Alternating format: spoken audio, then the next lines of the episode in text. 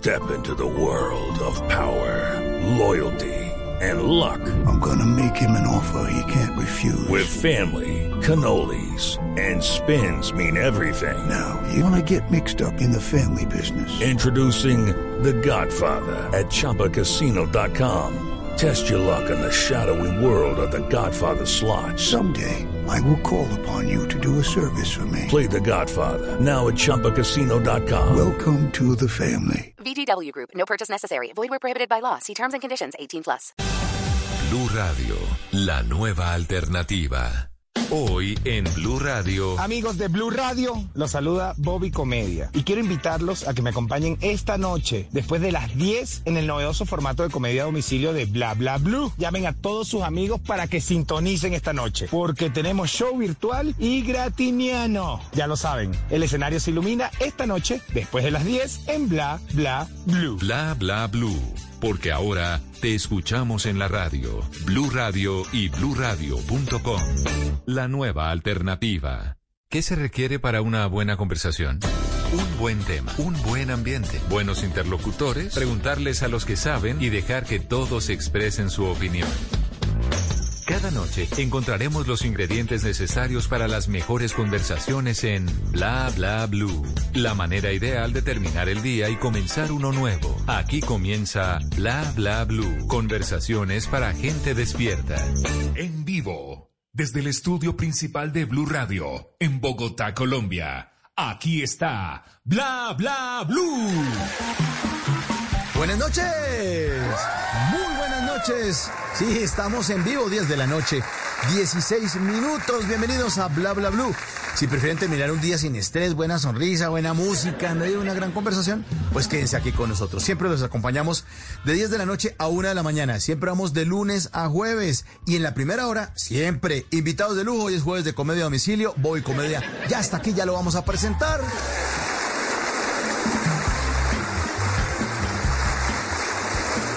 Pero además hoy es jueves de numeral TVT jueves para recordar, por eso después de las 11 de la noche vamos a hablar de esas inolvidables comedias de la televisión colombiana. Vuelo secreto, Don Chinche, Dejémonos de vainas, Te quiero pecas, Casados con hijos, La Posada, Tentaciones o Todos en la cama, eh, eh, Romeo y Buceta. Y si nos queda tiempo hablamos hasta de prevención y acción. Pero como aquí hablamos todos y hablamos de todos los invitados a quienes, a quienes quieran hacer parte de esas conversaciones, a que se unan a través de mensajes de voz o mensajes de texto al 316-692-5274. Así que tenemos un super programa, los acompañaremos hasta la una de la mañana, ya estamos listos. Por eso se ilumina el escenario número uno de Bla Bla Blue para darle la bienvenida a Bobby Comedia. ¡Bienvenido!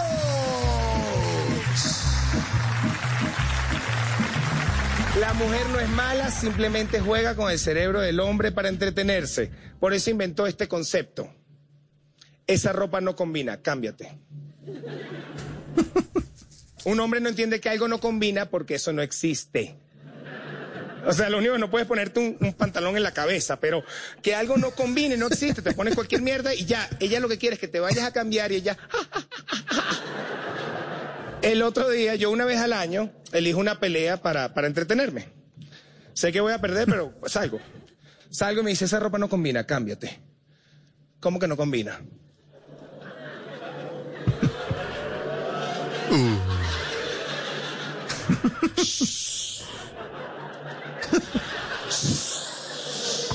No combina, cámbiate. Yo, ¿cómo que no combina? No combina, cámbiate. ¿Cómo que no combina? No combina, cámbiate. ¿Cómo que no combina? Me esforcé. Café y verde, un árbol.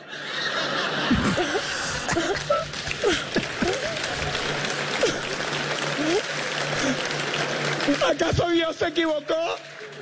Me puse una gorra azul. ¿El cielo qué? Así le dije y me cambié. Y fuimos a casa de su mamá y la pasamos bien. Hoy Comedia, bienvenido esta noche a Bla Bla Blue. Buenas noches. Buena, buena. ¿Cómo están? Felices de tenerlo, Bobby. ¿Cómo anda su vida, hombre?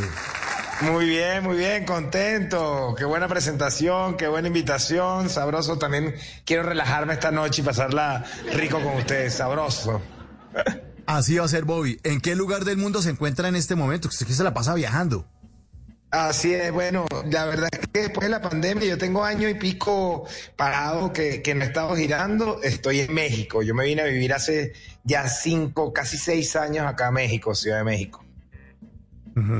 el, el, el público mexicano está acostumbrado además a todo tipo de comedia. Llevan más de 60 años haciendo comedia en cine, en televisión. Ya tuvieron a Chespirito, al Chapulín Colorado, tuvieron a Capulina, tuvieron a Cándido Pérez, han tenido a Ramones. O sea, es, es una, es un, ellos además en la, en la, en la conversación son demasiado divertidos, ¿no? Es muy normal la comedia en México. Sí, y el stand-up comedy, eh, esta comedia de pie parado con el micrófono en los últimos años ha sido realmente explosivo por la, bueno, sin duda por la cantidad de público que hay acá. O sea, un comediante, aquí hay show de comediantes, digamos, bien rankeados que hacen eventos de 10 mil personas, que es una locura, ¿no? Es una locura. Es una locura, sí. Y entonces, bueno, el- que exista. Importante, sí. Sí, Exacto, adelante, que exista adelante. tanto público que lo consuma, que, exista tanto público que lo consuma, que vaya al cine, que vaya a los shows, obviamente hace que la bola de la industria crezca y bueno, vayan bastante rápido creciendo. Fíjate que el chiste que pusieron allí en el comienzo eh, eh, es cuando yo hablo de, de- de que uno se viste con un pantalón marrón y una camisa verde, un árbol.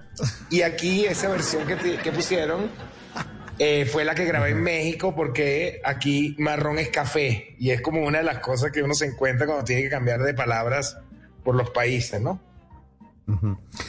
¿Qué otras palabras le tocó cambiar o cambiar del venezolano? Los colombianos y los venezolanos compartimos muchas palabras, pero cuando uno va a un lugar como México, uno no puede decir pendejo porque es groserísimo. sí, bueno, de hecho, de hecho estábamos con el niño, con el- nuestro hijo en el, en el parque y, y, bueno, se empieza a mover en el columpio y mi esposa le grita, de verdad, y el parque estaba full, le dice, te vas a caer por pendejo. De verdad que casi que llaman a la policía. Hay una señora que, una señora que vomita, los mismos niños volteaban, la gente no lo podía creer. Sí, la palabra pendejo aquí es como de estratosférica. Y para nosotros es relajada. ¿Y, qué, otras, qué otras expresiones le tocó cambiar de, de, de, de su hablado venezolano, de sus expresiones venezolanas y que allá en México no funcionaban? Sí, bueno, mamá huevo, por ejemplo. Ah, sí. yo- Sí. Aquí está abierto, podemos hablar de grosería abiertamente un poquito, ¿o ¿no? ¿Cómo estamos? Tranqui, son las, son las 10 y 22 en Colombia, entonces dele que no viene carro, tranquilo. Bueno, para mí esa es la grosería más importante en mi léxico para desahogarme. O sea, que cuando tengo algún problema en la calle o viene un coche, ves que aquí dicen coche, yo digo carro. Entonces cuando viene un carro y de repente se te lanza, yo les grito es mamagüevo. Y aquí es como si le dijeras arroz. O sea, nada. Entonces esa es una de las que me ha costado, me ha tocado cambiar y, y- y yo creo que, que eso al tiempo me va a sacar una úlcera. ¿sí? yo creo que una vez, a la- una vez al día, tipo 12 de la noche, yo debería ponerme en el balcón y gritar mamá huevo y para que se me baje la tensión. Y seguramente eh, otras, ¿no? Por ejemplo, y no sé si funciona seguramente en, en Venezuela, la palabra coger, que es la forma vulgar de hacer el amor en Argentina y en México, ¿no? Los argentinos. Es correcto. eh, uno dice, dice, "Vo- voy a, ir a, voy a ir a- recoger a mi mamá. Y dice, vos te recoges a tu vieja, te la recoges. ¿no? Eso. En Venezuela funciona igualito, exacto. Esa palabra la, la utilizamos para, para la misma, para la misma. Eh, lo que pasa es que, eh, digamos que no extraño esa palabra, extraño el, el acto. que no es lo mismo. que es distinto. Oiga, Así es. hoy lo veo muy, muy, muy activo en redes sociales, sobre todo con un proyecto eh, que usted tiene para este fin de semana. Al fin se va a hacer eh, el 23 este, esa conexión de vacilos eh, con el mundo a, a través de una plataforma que usted está promoviendo. Ajá, bueno, qué bueno que saque ese tema. Tú sabes que me invitan a este programa por el tema del humor, eh, yo tengo, bueno, uno, alrededor de unos 12, 15, bueno, sí, unos 15 años dedicándome a la comedia. Yo, yo amo mucho Colombia porque me ha recibido muy bien. Tengo muy buenos amigos comediantes, Ricardo Quevedo, Tato Devia, eh, Marín, o sea, he trabajado con muchos eh, comediantes colombianos. Y, pero los últimos años le he dedicado mucho al tema del emprendimiento y el emprendimiento tecnológico digital y esa plataforma que se llama Go Live, que la, estoy promocionando ahí en la, en la, en redes, es una, plataforma nuestra, pues tenemos un equipo, es, una compañía y ahora soy emprendedor, pues digamos. Y soy el director general, CEO de una empresa que yo mismo creé. Ahorita todo el mundo puede ser CEO de todo. Eso suena interesante, ¿no? Sí, ahora, pone la tarjeta CEO. wow, wow. CEO de mi Instagram. Ajá, claro. Pero bueno, realmente es una... Nosotros lanzamos una boletera aquí en México eh, hace dos años, tres, casi tres años, y eh, para eventos presenciales, pues, ¿no? Y la pandemia, por supuesto, paralizó todo. Eh, para nosotros fue una locura porque tuvimos que devolver todo el dinero de los eventos que habíamos montado en la boletera. Nosotros llamamos en marzo la época de posición fetal estábamos bañándonos, chupándonos el dedo y llorando en una esquina. Y, y en abril, mayo, le dimos todo un vuelco y hoy en día tenemos una plataforma de streaming que vende boletos para todo el mundo y que fíjate que un año después estemos presentando el concierto en streaming para todo el planeta de una banda tan importante como Basilos, ¿no? Para mí es eh, un súper un super logro y, y, estoy sumamente emocionado por eso, pues. ¿Y estos shows eh, que sí, estos shows son en vivo o hay otros que ya están pregrabados? Correcto, bueno, qué buena pregunta. Eh, ocurren en el momento, digamos que cuando hablamos de streaming es que ocurren en el momento. Hay unos que, que realmente, o sea, es decir, el video transcurre en tiempo real con los usuarios conectados. Hay algunos donde como lo dice, la banda está completamente en vivo y hay otros que son falso vivo, está, pregrabado y pues se corre. Sí. Ok, sí, le da uno play y suena. Esto es este domingo 23 de mayo, Vacilos, gracias a Go Live, para que lo sigan ahí, estén en concierto. Eh, se programen este fin de semana, como usted lo dice, una de las bandas más importantes que ha unido a América Latina, para recordar el primer millón.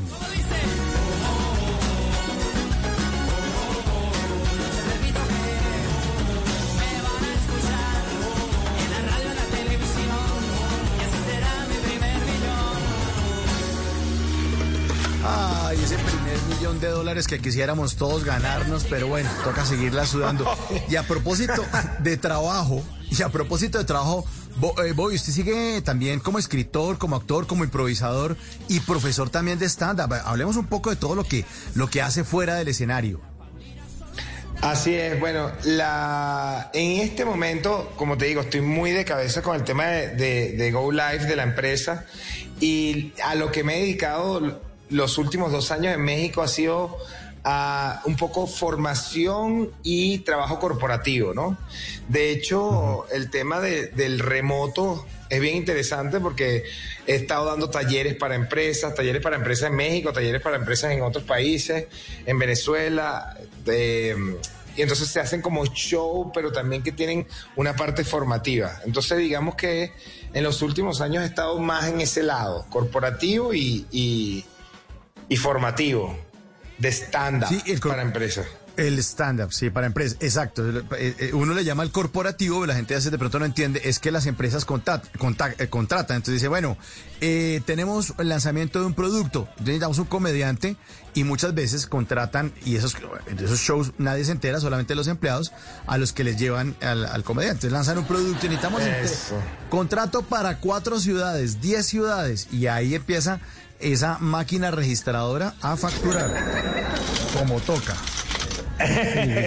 bueno, exacto, pero fíjate que este, por un lado, sí, e, es súper chévere porque está prepagado. Digamos que no tienes que estar vendiendo boletas.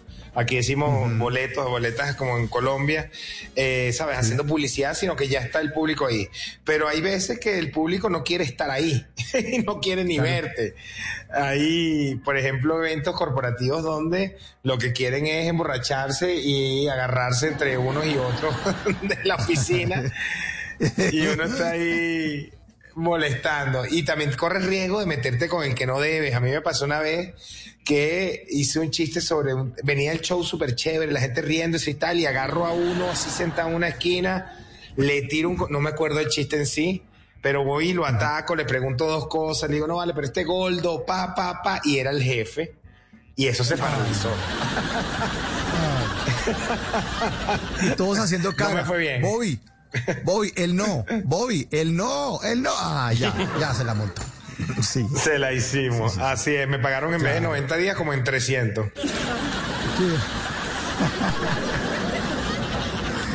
le ha tocado también, como todos los comediantes, Bobby, usted que es tan exitoso, pero le ha tocado morir en el intento, ¿no? Todas las personas que alguna vez hemos empuñado un micrófono y nos hemos parado, hemos sido tan irresponsables de pararnos frente a alguien, y sobre todo un grupo de esos corporativos, eh, a veces no falta, y es que el show es para unos médicos, y los médicos son súper serios, no estoy diciendo que sean todos, a mí me tocó incluso grupo de y eran súper serios en un restaurante y todos comiendo, mirando con cara de, ¿y este payaso qué? ¿Este quién, quién contrató este bufón? Y uno no...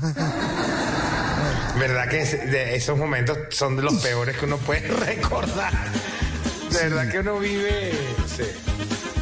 Uno lo logra, pero porque aguanta. Porque aguanta. si ahí suena la música de Benny Hill y le da ganas a uno de salir corriendo por las mesas, ¿no? Así es. Bueno, yo a mí me tocó una boda, una boda cristiana evangélica que yo no sabía que eran evangélicos. Y eh, yo me reuní con los... Realmente si alguien se quiere dedicar al humor, nunca haga una boda. Una boda es una locura, es un suicidio, porque ahí el show es los novios, uno, uno está de más. Claro. Pero bueno, yo me, yo me reuní con, con, con los novios antes del evento y les dije que, oye, que, que, no fuera muy tarde para que no estuvieran muy borrachos y tal, toda la fiesta. Y me dice, no, tranquilo, que nosotros no tomamos.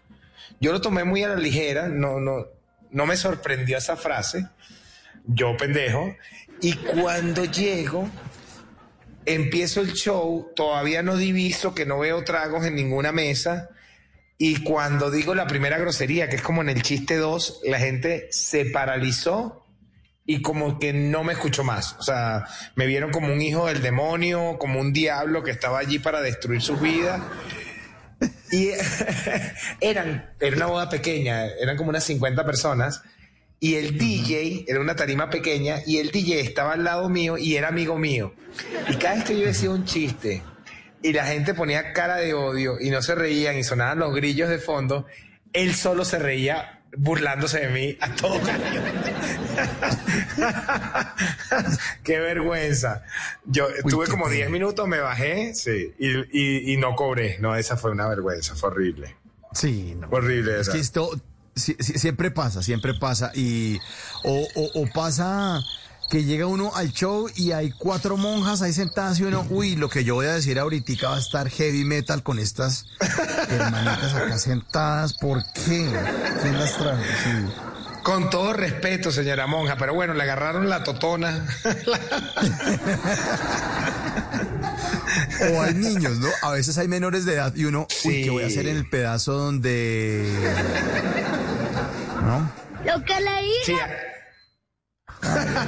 No, ahí lo que en verdad hay que cuidarse previo. O sea, si no tienes material para toda la familia, que es la mayoría de los comediantes, o sea, uno puede, uno puede tener una parte, pero oye, aguantar que un niño escuche todas las sandeces, todas las, barbaridades que uno suelta por esa boca, a veces es complejo. Y hay, sí, fiestas sobre todo privadas, que hay menores de edad y, y, se le complica a uno. Yo tenía uno de, es que me acuerdo, porque tenía uno de unos espermatozoides y, era muy gráfico. Y cuando llego al remate que tengo que empezar de hablar de semen, digo, porque estoy en este chiste, me paré, me puse rojo, le dije a la gente, esto no va a funcionar, lo siento, muchas gracias, buenas noches. Ay, ay, ay. Lo que sí va a funcionar. Ay, no, me le pone la música de tristeza hoy, comedia. No, no, no, no, no, no. Quíteme la música ya, no más, no más tristeza. Porque aquí está Bobby Comedia en estas noches de stand-up comedy a domicilio en Bla Bla Blue.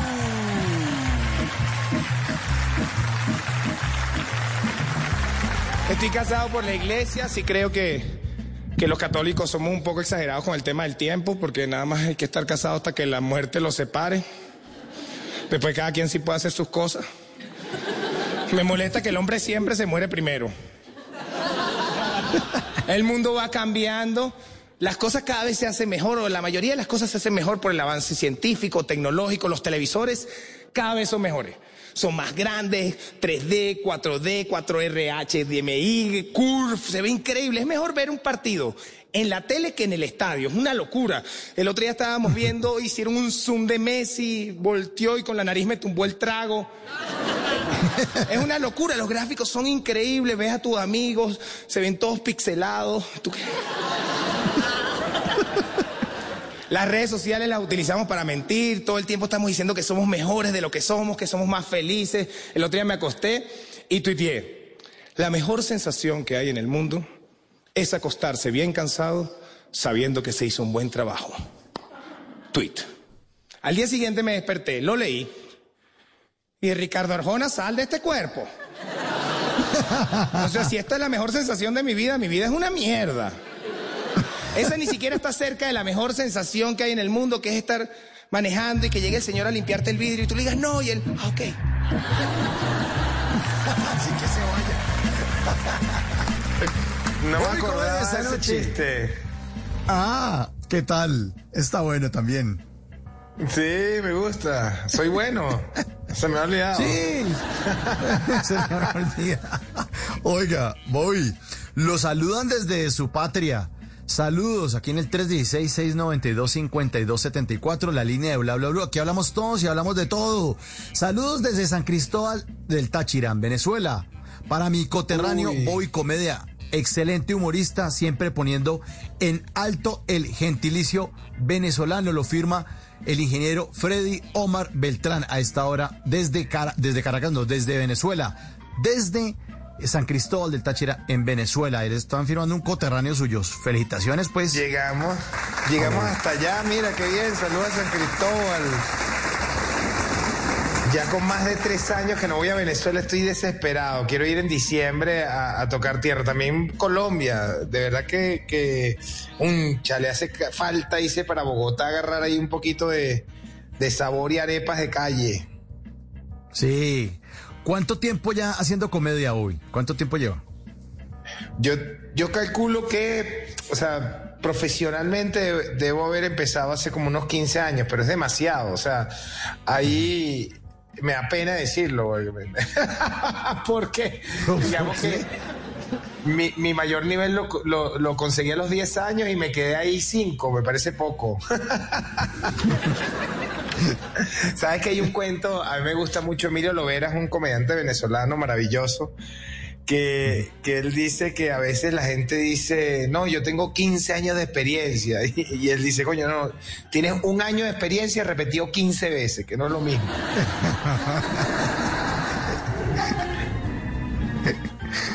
Así es, así es. Pero entonces ya 15 años, 15 años dando la comedia.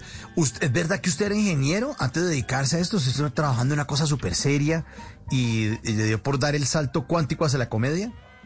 Ah, no, nunca trabajé, nunca tuve el placer de que me contrataran. me gradué y eh, digamos que no, no me encantaba la carrera. Yo entré en ingeniería por nada, por me quedaba de la universidad cerca de la casa. Yo creo que fue la razón por la que lo elegí.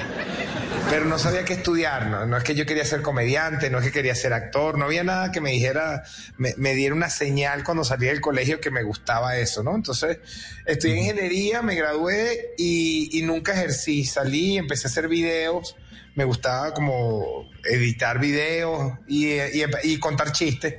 Y me empezaron a pagar. Eso fue lo que realmente eh, dio el salto. No, no es que salté de la ingeniería, sino que sí. Un loco, de hecho, me acuerdo, no me acuerdo el nombre del tipo, pero el apellido era Melo.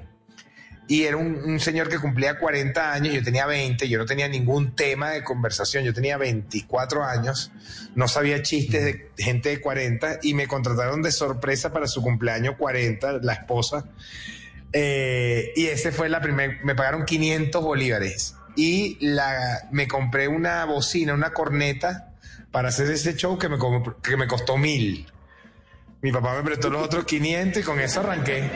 Y cargaba, me fui en flu como Seinfeld, porque digamos que no había mucha referencia, ¿no? De, de cómo... Sí, no, yo no tenía ninguna referencia, sino Seinfeld, entonces me fui en flu cargando una corneta por unas esquinas, una corneta gigantesca, llegué todo sudado, la puse delante de la gente, empecé a contar los chistes. Sí, un parlante, eso. Y, y funcionó bien, o sea, más o menos, tendría que decir. Ese primero funcionó más o menos, ese primer show pagado.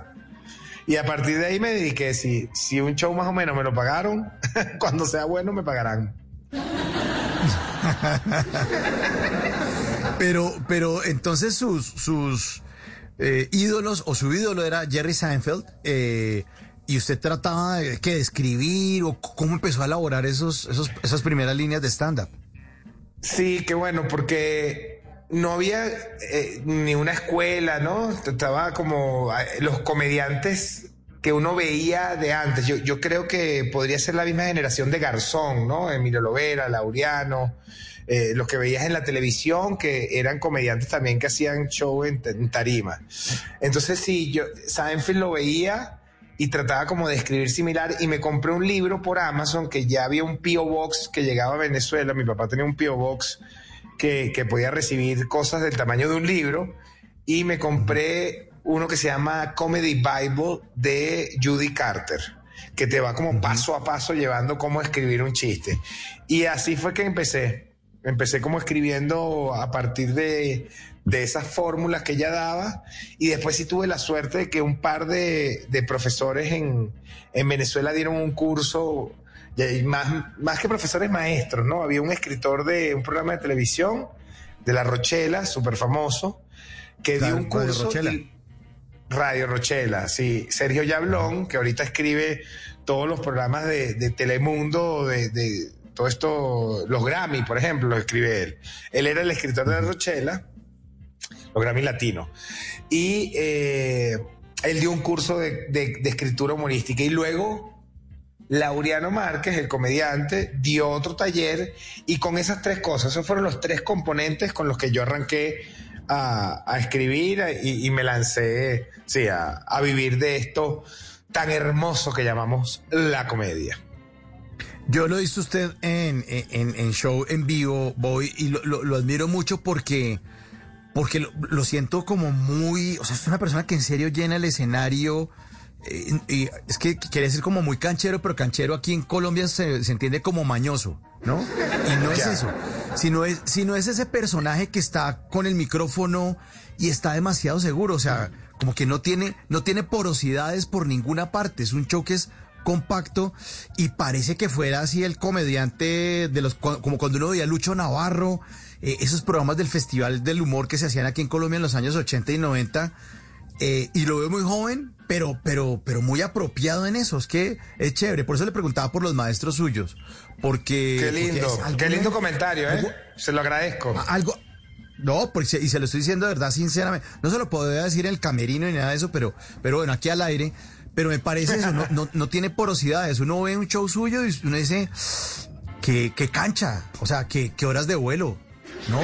Y, y relajado, fresco, con Qué el lindo. micrófono, y, pam, pam, pam, chévere. Y chévere. si hablamos de, sí, de, de, de, aprendizaje, recomendaciones, acabas de dar en el clavo, son horas de vuelo. O sea, es, es hacerlo, hacerlo, hacerlo, hacerlo, hacerlo, sufrir y sufrir cada vez menos que eso es lo que termina pasando, ¿no? Al principio, es, estos cuentos que, que, que, estuvimos relatando ahorita hace unos minutos de, de fracasos, bueno, entre más los uh -huh. haces, más, más se, se, van, se van disminuyendo. Me estoy riendo porque me sí. estoy imaginando que así fuera un neurólogo, ¿no? Que, que los primeros se les murieran y, Qué pena. y cada vez... sí. Estoy aprendiendo, disculpe. disculpe usted. Y digamos que con los años ya empieza a matar menos gente. Claro, sí, esa, esa es la idea. No, pero, pero seguramente los neurólogos entre ellos, cuando conversan, dicen, no, al principio sí se me moría una cantidad de gente, pero ya no, ya ah, cada día son, son menos, cada vez son menos. Menos sí. Escondidos allí. seguramente. Pero sí son horas de vuelo. ¿Y usted todavía hace como eh, esa metodología de los comediantes de, de- de ir a probar material nuevo en bares chiquitos? ¿O ya usted ya está en grandes ligas y lo que hace es meter material nuevo en shows que ya están funcionando, en sanduchados? Uy, ambas dos inclusive. Fíjate que eh, cuando estás eh, girando mucho, que no es el caso en este momento, o sea, cuando estás en, un, eh, tienes un show nuevo, estás, sabes, estás en teatro, estás, después giras y estás en continuas presentaciones, es ideal ir ensanduchando chistes nuevos para ir engordando, ir preparando cosas para después, ir mejorando, etcétera. Pero cuando no, también el tema de los bares pequeños es súper positivo y es, y es un reto emocionante. Además, te, te da adrenalina. Yo creo que es algo que uno no debería perder ni, ni dejar de hacer. Claro. Y aquí en México hay bastante, ¿no? Hay- hay- es muy común. Bueno, perdona, eh, mentira, exageré. No es que hay bastantes.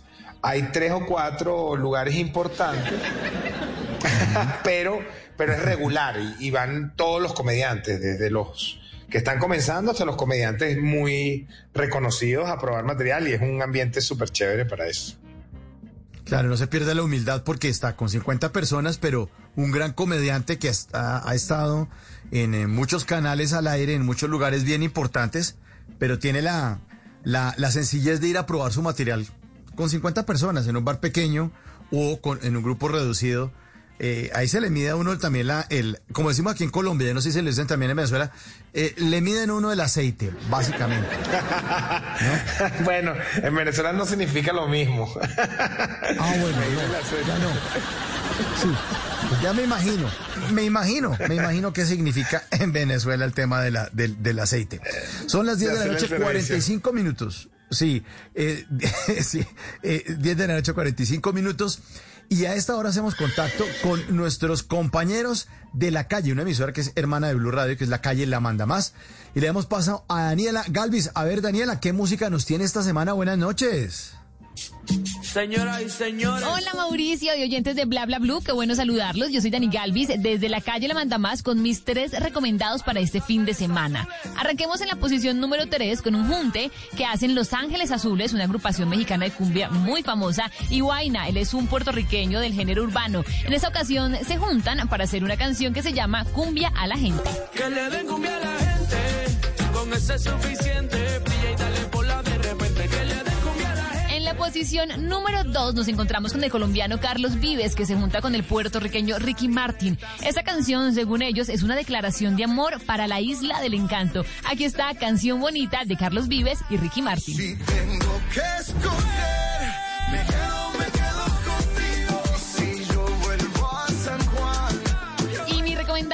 Uno este día es una invitación que acepta el colombiano Jesse Uribe para ser parte del álbum del mexicano Joshua Vela llamado Llegando al Rancho. La canción El Alumno. Jesse Uribe y Joshua Vela aquí en Bla Bla Blue. se me hace que nunca, nunca me quisiste tanto.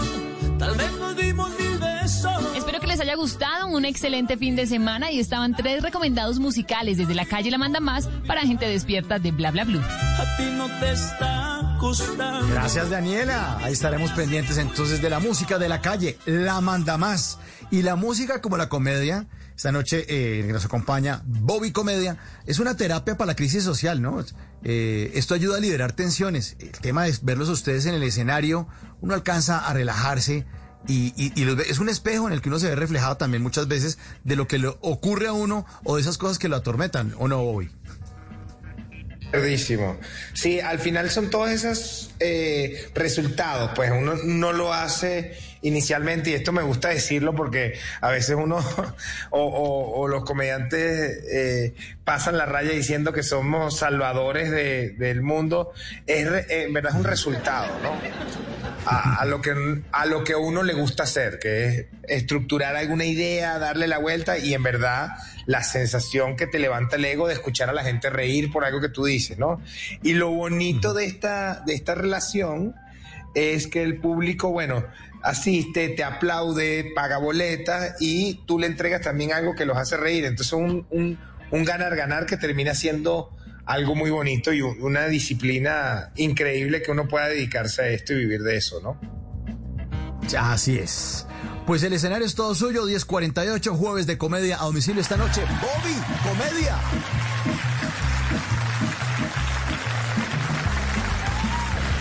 Yo estoy seguro que el diablo es mujer. Ojo, no estoy diciendo que la mujer es el diablo. Sería loco a mi parte, estaría muerto. Estoy diciendo que el trabajo del diablo tiene que hacerlo una mujer, porque ¿cuál es el trabajo del diablo? Despertarse todos los días y... Joder. Poner trampas para que la gente se queme en el infierno para siempre. Ustedes ven un hombre en ese plan. Si un hombre fuera el diablo, 3 de la tarde. Voy a joder a demasiada gente, pero vamos a ver qué están dando. Ay, Real Madrid-Barça. Ah. Se acabó el diablo. Y estoy seguro que Dios no es mujer. Es imposible que Dios sea mujer. El otro día leí una francesa desquiciada que escribió un artículo. No, que Jesús tiene cabello largo, sentimientos femeninos. Es posible que quizás sea. Es imposible que Dios sea mujer. Porque son solo diez mandamientos. ¡Boom! Si Dios fuera mujer serían cinco mil. 800. Cada 28 días. Cada 28 días estaría Dios mujer y que no me soporto 10 mandamientos más. Tomen.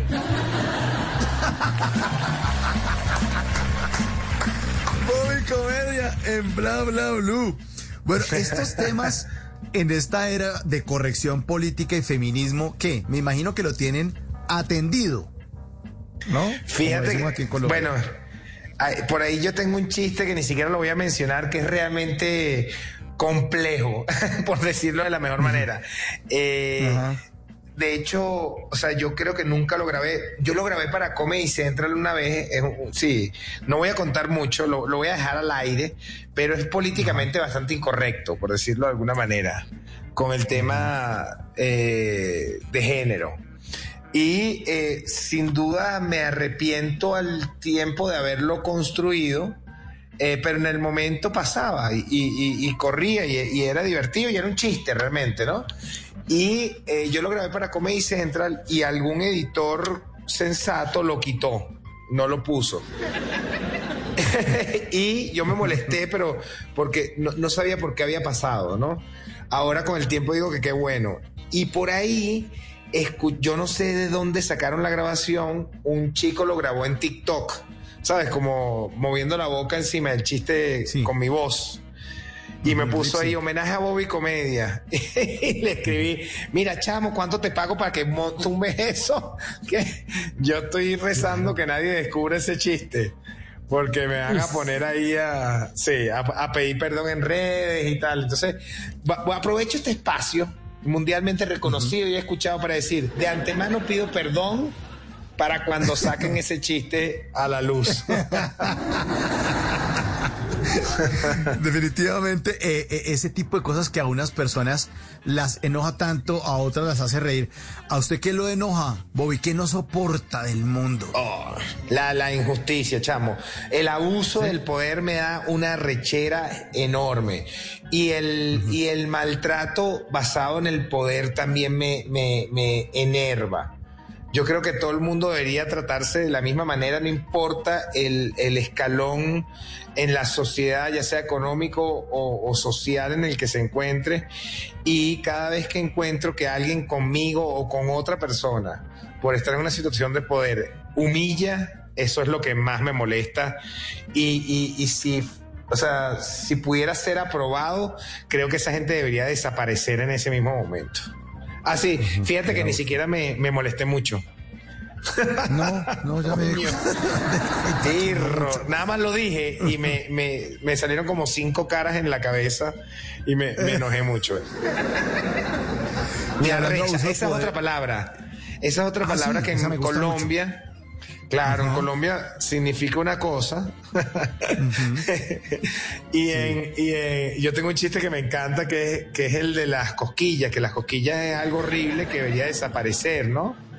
Porque las cosquillas es la única cosa que te hace reír e inmediatamente después arrechar, ¿no? Claro, pero el arrechar venezolano, porque el arrechar colombiano no tendría sentido, ¿no? No tendría sentido que te hicieran cosquillas y tú, ay, qué rico, papi. No, no. Sí, eh, no, no, no tiene sentido. Pero mire, y esa palabra en México no existe. ¿Cuál? El, el arrechar, ¿no? No, Arrechar no, significa, nada. absolutamente nada, nada, nada, nada. Es, es aire. Es como si tosiste. pero aquí- exacto. Aquí en un sector de muy cercano a Venezuela, el sector de los Santanderes, también hay unos que lo utilizan. Oye, estoy arrecho, mano. Y es que están de mal genio, pero no es que estén eh, eh, eh, no, eh, como, como De buen genio. De, de- de buen genio, de muy buen genio. Ay, me pusieron la música de romance acá. Por favor, eh, qué pena hoy es que me ponen la música que es romance. No, por favor. Mire, pero hablando de uso de poder, eh, también usted es eh, de, de esa camada que le tocó salir de Venezuela por el tema de los abusos de poder. Eh, no tengo una, un ataque directo contra mi persona, realmente la decisión tiene que ver más con un tema de seguridad y, y de oportunidades para mi hijo, pues, ¿no? Eh, estamos, en la época que yo salí tenía que ver mucho, la, la inseguridad estaba súper desatada, ha estado un poco más estable, por decirlo de alguna manera, últimamente. Y, y sí, o sea, eh, salimos de un show, nos dividimos dos carros, le dispararon un carro delante de otro y dijimos, bueno, nos vamos. Entonces, la decisión fue más por allí que un ataque directamente de poder contra, contra mi persona y, y mi forma de pensar. Pero este tema de, segu- ah, de seguridad era por porque iba a ocurrir un robo, pero no era porque ustedes estuvieran haciendo comedia, ¿no? Sino No, un no, no, de- no. Ah, sí, des- era, es que le podía tocar cualquiera. O sea que en Venezuela no hay Uber, ¿no? Y, y- y el tema del secuestro estaba des- desatado y era como que salías de tu casa y, y te agarraban y te, era como un Uber, pero te dejaban en otro lado que tú no habías pedido. Eso, es lo- eso es lo que estaba pasando ya. Bueno, esta esta noche. Bobby Comedia. Bobby Comedia en Bla, Bla, Blue. Jueves de comedia a domicilio. La mujer no es mala, juega con el cerebro del hombre para entretenerse. Voy con este último ejemplo que demuestra mi teoría, no vine a hablar por hablar. El otro día me dejó ir a jugar dominó con unos amigos. Me dio dos horas, que está bien. Ella me explicó y está muy bien. Y ella, fíjense cómo opera el cerebro femenino. Ella calculó el momento en el que yo pisé casa de mi amigo. Y en ese momento me mandó el mensaje de texto que da más ladilla, más hueva, más, más- que quita más tiempo, que molesta más responder. ¿Quiénes están? Ella quería que pasara las dos horas que me había dado. Está Gustavo, también está Felipe, también está Carlito. ¿Cuál Carlito? Es el de la boda de Felipe. Y ella en la casa viendo el celular, Bobby escribiendo. Tuve como un destello genial, no sé, debo tener un gen femenino que me dijo, pendejo, manda una foto. Y dije, vamos a mandarle una foto a mi esposa, porfa. Vamos, mujeres. Scarlett, detrás del árbol, porfa. A Brigitte, disculpa. Pongan cara de que la están pasando bien. Vamos. No, no, ¡wow! sino como, ¡wow! ¡Pac! Revisé y envié. 15 segundos. 15 segundos para que me llegara este mensaje. Es decir, ella revisó, procesó, escribió. El mensaje salió al satélite. Descendió a mi celular este mensaje en 15 segundos. La silueta que se ve reflejada en el vaso de Andrés. No es el de la perra que estudió contigo en la universidad. Yo no lo podía creer, le puse, ja, ja, ja, voy saliendo.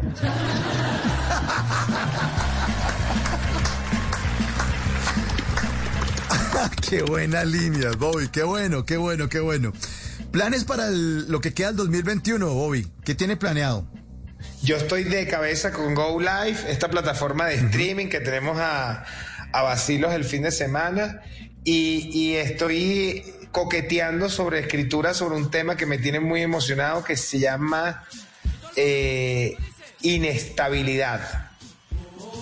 Estoy escribiendo alrededor de eso porque la pandemia jamaqueó el planeta Tierra y la inestabilidad, estar inestable, ser inestable, digamos que está a la orden del día. Entonces estoy escribiendo alrededor de ese tema, espero poder generar suficiente material para estar en Colombia pronto con nuevo show. Pues aquí cuando venga hoy lo vamos a recibir como siempre con los aplausos abiertos para usted. Gran comediante. Nos encantan sus líneas, su show. Y siempre aquí bienvenido para lo que necesite, promocionar, lo que necesite hablar. O si está aburrido nos llama y nos conectamos allá con México y pasamos una noche aquí hablando carreta, hombre. Qué amable y qué buena tecnología tienen, en verdad la comunicación ha estado increíble. Lo que le diga, pégalo. Ay, Juan, qué pena, es que es Juan. Jacobi, Juan Jacobi, qué pena, Bobby, es que Juan Jacobi que está hasta ahora está, niño, por favor, a dormir, qué pena, voy. Pues hombre, un abrazo muy grande, eh, la invitación, sí, para que venga aquí cuando quiera, en Colombia estamos listos, listos para, para seguirlo y este domingo 23 de mayo, pues conectarnos con Basilos a través de la plataforma Go Live para estar ahí conectados con la buena música este domingo. Voy, un gran abrazo y bienvenido siempre entonces. Gracias a todos por conectarse y gracias de verdad un aplauso a Diego, el productor que estuvo haciendo un seguimiento y un trabajo súper chévere ahí de acompañamiento para que esto funcionara. Es Bobby Comedia en Bla Bla Blue.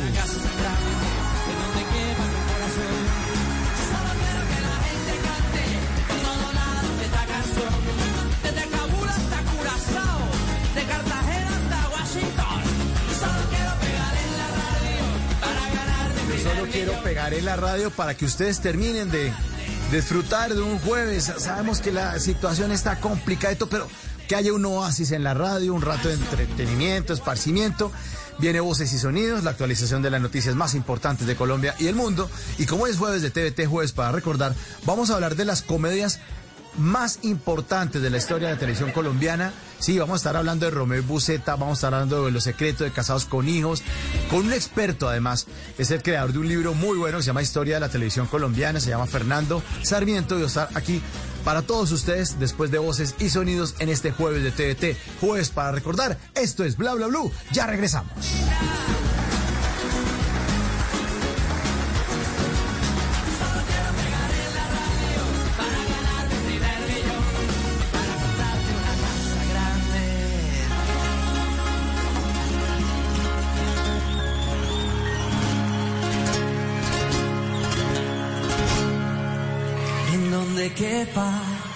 Tu corazón.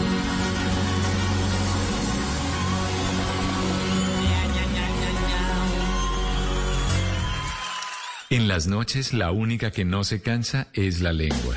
Por eso, de lunes a jueves a las 10 de la noche empieza Bla Bla Blue con invitados de lujo. ¿Qué tal amigos? Les saluda Omar Geles. Soy Jimmy Vázquez. Lo saluda Fernando el Flaco Solórzano. Mi familia de Colombia, soy la cantante española Melody. Les saluda Pedro Palacio. Yo soy Juan Marino. Los saluda Hablado. Los saluda Carolina La O. Con buena música, con historias que merecen ser contadas, con expertos en esos temas que desde nuestra casa tanto nos inquietan y con las llamadas de los oyentes que quieran hacer parte de este espacio de conversaciones para gente despierta. Bla Bla Blue, de 10 de la noche a 1 de la mañana. Bla Bla Blue, porque ahora te escuchamos en la radio. Si es opinión. ministro del Deporte Ernesto Lucena en Blue Radio en Voz Populi no lo puedo dejar ir sin preguntarle sobre las versiones de su salida del gabinete, que había una carta de renuncia de su parte al gobierno nacional. ¿Usted se va o se queda en el gobierno? Jorge Alfredo, yo me quedo. Eh, ni he renunciado ni el presidente me ha pedido la renuncia, así que aquí seguimos trabajando por el deporte de este país. Voz Populi. El gobierno sí está aceptando con hechos reales que cometió errores. Y los señores del paro no han planteado absolutamente nada para sentarse a negociar. Ojalá leyeran un poquito las noticias y dejaran de leer tantos libelos ideológicos los señores del Comité del Paro y leyeran lo que el gobierno está aceptando como meas culpas. Si es humor, ¿Por qué no le piden ayuda al gobierno? Ore, ore, pero ¿cómo? Si uno busca las páginas de los políticos y nunca pasa nada. Vea, por ejemplo, ayer me metí a la página de Marta Lucía Ramírez y estaba caída. de lunes a viernes desde las 4 de la tarde. Si es opinión y humor, está en Blue Radio, la nueva alternativa. Voces y sonidos de Colombia y el mundo en Blue Radio y bluradio.com, porque la verdad es de todos. 11 de la noche y 3 minutos. Esta es una actualización de las noticias más importantes de Colombia y el mundo en Blue Radio. Vamos hasta ahora a las calles de Bogotá, donde se registran graves alteraciones al orden público con Eduard Porras, que está muy atento a lo que está pasando en el portal de las Américas y también en el sur de la capital del país. Eduard, buenas noches. Entre la noche y el amanecer, un periodista recorre las calles. En Blue Radio, el ojo de la noche nos cuenta lo que encontró. Javier, muy buenas noches, buenas noches para todos los oyentes de Blue Radio. Efectivamente nos encontramos frente al portal de las Américas, estamos en los conjuntos residenciales y al fondo se escuchan las detonaciones de lo que son los enfrentamientos del SMAT y los jóvenes que estaban inicialmente en este punto manifestándose pacíficamente, comienzan las alteraciones de orden público y de allí van hasta el sector de Chicalá. Escuchen ustedes mismos lo que se vivió hace unos minutos aquí en la localidad de Kennedy. Ah, que las tanquetas vienen de la afuera tirándoles, ve. Las dos de acá. ¿Y quién les avisa a ellos? No sé, esos eran los que estaban allá adentro. Eh, adentro hay dos. Mira, llevaron la reja jalándola.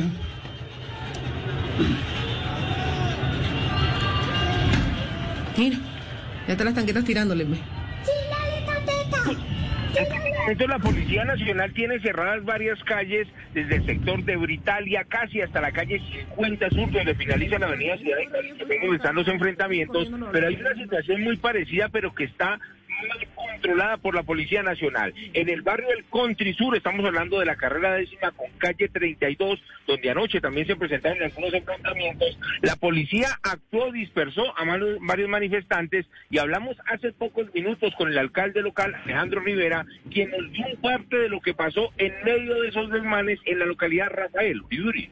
Con la alcaldía Rafael Uri Uribe estuvimos acompañando un acto cultural en el barrio Country Sur que después se expresó en una manifestación violenta en la 27 Sur con décima, donde dañaron dos semáforos y vandalizaron parte de la estación de Transmilenio. Hay tres heridos y también hay un herido del SMAT y hay cuatro capturados que fueron conducidos a la estación de San Cristóbal. Invitamos a la comunidad a que se manifieste pacíficamente, a que proteste, a que haga actos culturales, pero que condenemos la violencia. Dañar los bienes públicos es dañar lo que es de todos. Y en esos momentos también hay una concentración de por lo menos 50 personas muy cerca al portal de Suba. Esa es pacífica, aunque todavía hay presencia de la Policía Nacional. Más adelante más información con todo lo que ocurre en Bogotá mientras que ustedes descansan. Eduard Porras, Blue Radio. 11 de la noche y 6 minutos, muchas gracias Edward. Y ahora vamos a compensar. Allá se encuentra María Camila Castro, que ha estado desde hace 15 horas muy atenta a las conclusiones de la reunión que están eh, sosteniendo a esta hora el Gobierno Nacional y el Comité Nacional del Paro para poder establecer finalmente una mesa de negociación. María Camila, buenas noches. ¿Qué es lo último? ¿Qué es lo que ha pasado alrededor de esta importantísima reunión entre el Gobierno y el Comité Nacional del Paro?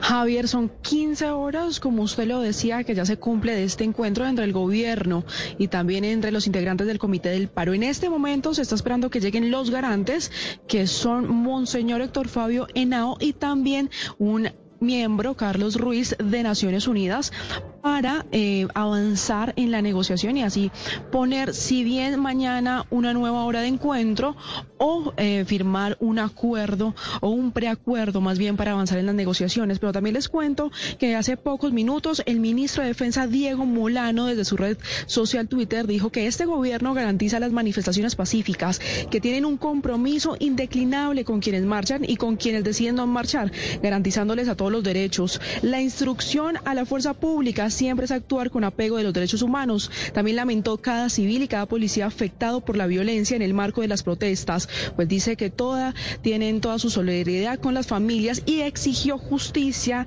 y no impunidad. Además dijo que el es testigo de cómo los bloqueos han afectado a todos los colombianos. 11 de la noche y 8 minutos. Muchas gracias, María Camila. Estaremos muy atentos. En cualquier momento eh, saldrán eh, los voceros, tanto del gobierno como el Comité Nacional del Paro, para informar sobre las conclusiones de esta reunión y sobre el documento que estarían preparando para saber cuál es el, el camino, cuál es la ruta que seguirán en torno a estas importantes negociaciones para darle término al paro nacional que ya completa 24 días. Ya son las 11 de la noche y 8 minutos y en otras noticias hay que decir que cerca de 400 establecimientos nocturnos entre bares y billares poco a poco empezarán a reabrir sus puertas en Barranquilla. Ingel de la Rosa. De manera paulatina, unos 400 establecimientos nocturnos de Barranquilla, entre bares y billares que cuentan con sus protocolos de bioseguridad avalados por el distrito, podrán reabrir sus puertas al público a partir de este viernes. Aso Nocturnos, el gremio que reúne a los propietarios de unos 40 bares, discotecas y billares de la ciudad, se mostró entusiasta porque confía en que por fin recuperarán las pérdidas económicas. Esto dijo Henry Jiménez en representación del gremio. Estamos comprometidos al tema de la bioseguridad, con el aforo, con el distanciamiento y empezar a, a poder seguir trabajando y poder cubrir las deudas que, que ya nos agobian. Según las nuevas medidas ordenadas por el alcalde Jaime Pumarejo, en Barranquilla se podrán reanudar los pilotos de bares y billares, pero estos lugares solo podrán estar abiertos hasta la una de la mañana y en caso de que no rija el toque de queda. 11 de la noche y 9 minutos, el COVID-19 estaría dando paso a una generación de huérfanos pandémicos en la India. Lo peor es que nadie quiere hacerse cargo de estos niños. Valentina Rodríguez. Desde el inicio de la pandemia de COVID-19 en India han muerto más de 283 mil personas, cerca de 4.600 en las últimas 24 horas. En medio de este panorama, miles de niños perdieron al menos a uno de sus dos progenitores durante la segunda ola epidémica, dejando no solo muerte a su paso, sino millones de huérfanos. Incluso hay niños de brazos que han sido encontrados en las calles aferrados al cadáver de su madre. La ministra india de Mujeres y Desarrollo del Niño, Smriti Irani, recordó que las ofertas de adopción fuera del circuito oficial son ilegales y ocultan trampas. Las Naciones Unidas lanzaron una alerta sobre ofertas de adopción ilegales en las redes sociales, lo que hace a los huérfanos en India vulnerables al tráfico y el maltrato. 11 de la noche y 10 minutos. El Fondo de Inversión Directa de Rusia anunció este jueves que la farmacéutica Unia Química de Brasil ya tiene listo el primer lote de vacunas Sputnik B producidas en ese país. Mateo Piñeros. El Fondo de Inversión Directa de Rusia anunció que después de superar el procedimiento de control de calidad del Centro Gamaleya, la vacuna producida por la farmacéutica brasilera será exportada a otros países de América Latina para la lucha contra el COVID-19. Esta producción se logró después de que el presidente de la farmacéutica, Fernando de Castro, viajara a Rusia para visitar los centros de producción de la Sputnik B y se acordara el suministro para este año de 150 millones de dosis de la vacuna en el país suramericano, por lo que el FIDR transfirió a Brasil la tecnología necesaria, así como la documentación científica para llevar a cabo la fabricación. Brasil ocupa el tercer lugar en el mundo en número de positivos por COVID-19, con 15,8 millones de personas que se han infectado. Asimismo, el país registra 440 mil fallecidos. Noticias contra reloj en Blue Radio. Y cuando ya son las 11 de la noche y 11 minutos, la noticia en desarrollo, mucha atención que Ecopetrol también perdió el grado de inversión ante la calificadora Standard Poor's en la línea, en línea con la calificación que recibió Colombia. La petrolera colombiana informó que en línea con la revisión a la baja de la calificación de la República de Colombia, la agencia calificadora de riesgos Standard Poor's disminuyó la calificación crediticia de la compañía pasando de BBB menos que es una perspectiva negativa, a BB más, que es una perspectiva estable. Así las cosas, Ecopetrol también perdió el grado de inversión ante esta calificadora de riesgos. La noticia, la cifra que es noticia hasta ahora, en el mes de abril se matricularon más de 900 vehículos eléctricos e híbridos nuevos en el país. Según el RUNT, el número de matrículas registradas en el acumulado de los primeros meses de este año ascendió a 3.648 vehículos. El desarrollo de estas y otras noticias en blurradio.com y en Twitter en arroba disfrutando de Bla Bla Blue. Conversaciones para gente despierta. El mundo nos está dando una oportunidad para transformarnos, evolucionar la forma de trabajar, de compartir y hasta de celebrar. Con valentía enfrentaremos la realidad de una forma diferente, porque transformarse es la nueva alternativa. Blue Radio. Vestida con hilos dorados y el color de sus espigas es el trigo de finos granos que brota de sus semillas. De las mejores cosechas podrás servir en tu mesa el pan más fresco y sabroso con harina de trigo Apolo. Alimento fortificado con calidad y rendimiento inigualable. Harina de trigo Apolo. Trabajamos pensando en usted. Si es opinión. Ministro del Deporte Ernesto Lucena en Blue Radio en Voz Populi. No lo puedo dejar ir sin preguntarle sobre las versiones de su salida del gabinete, que había una carta de renuncia de su parte al gobierno nacional. ¿Usted se va o se queda en el gobierno? Jorge Alfredo, yo me quedo. Eh, ni he renunciado ni el presidente me ha pedido la renuncia, así que aquí seguimos trabajando por el deporte de este país. Voz Populi. El gobierno sí está aceptando con hechos reales que cometió errores. Y los señores del paro no han planteado absolutamente nada para sentarse a negociar. Ojalá leyeran un poquito las noticias y dejaran de leer tantos libelos ideológicos los señores del comité del paro y leyeran lo que el gobierno está aceptando como meas culpas. Si es humor. ¿Por qué no le piden ayuda al gobierno? Ore, ore, pero ¿cómo? Si uno busca las páginas de los políticos y nunca pasa nada. Vea, por ejemplo, ayer me metí a la página de Marta Lucía Ramírez y estaba caída. De lunes a viernes desde las 4 de la tarde. Si es opinión y humor, está en Blue Radio, la nueva alternativa. Estás escuchando Blue Radio. Termina el día con una actividad que disfrutes como leer o escuchar música. Es tiempo de cuidarnos y querernos. Banco Popular. Hoy se puede, siempre se puede. Hoy estás a un clic de tu tarjeta de crédito del Banco Popular. Hasta con un año sin cuota de manejo, clic. Sin papeles y sin tener que ir al banco. Clic. Solicitud y aprobación en línea. Clic. Y lo mejor, te la llevamos a domicilio. Haz clic en bancopopular.com.co y solicita tu tarjeta de crédito del Banco Popular. Banco Popular. Hoy se puede, siempre se puede. Somos Grupo Aval, vigilado Superintendencia Financiera de Colombia. Aprobación de tarjeta sujeta a política de crédito del Banco Popular. Vestida con hilos dorados el color de sus espigas es el trigo de finos granos que brota de sus semillas. De las mejores cosechas podrás servir en tu mesa el pan más fresco y sabroso con harina de trigo Apolo. Alimento fortificado con calidad y rendimiento inigualable. Harina de trigo Apolo. Trabajamos pensando en usted. El Giro se pinta de azul. El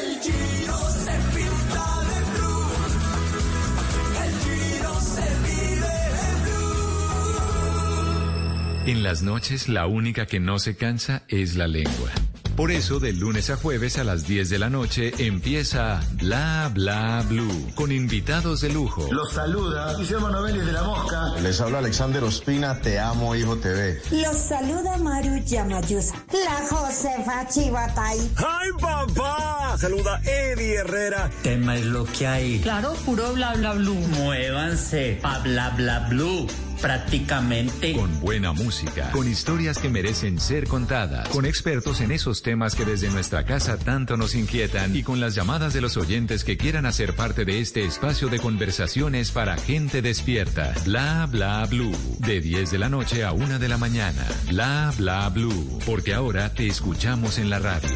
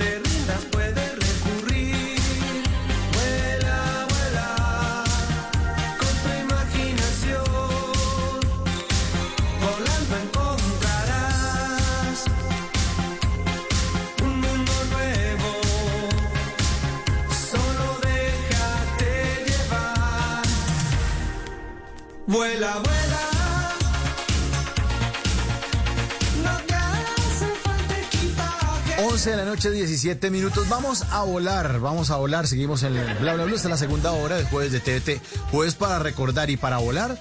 Vamos a hablar, vamos a hacer un recorrido por encima de esas comedias colombianas inolvidables. Hacen parte de la historia de nuestra televisión. Si prefieren ustedes finalizar este día un poco más calmados, con una buena sonrisa, buena música, en medio de una gran conversación, pues quédense aquí con nosotros en Bla Bla Bla. Bienvenidos a la segunda hora de Bla Bla Bla.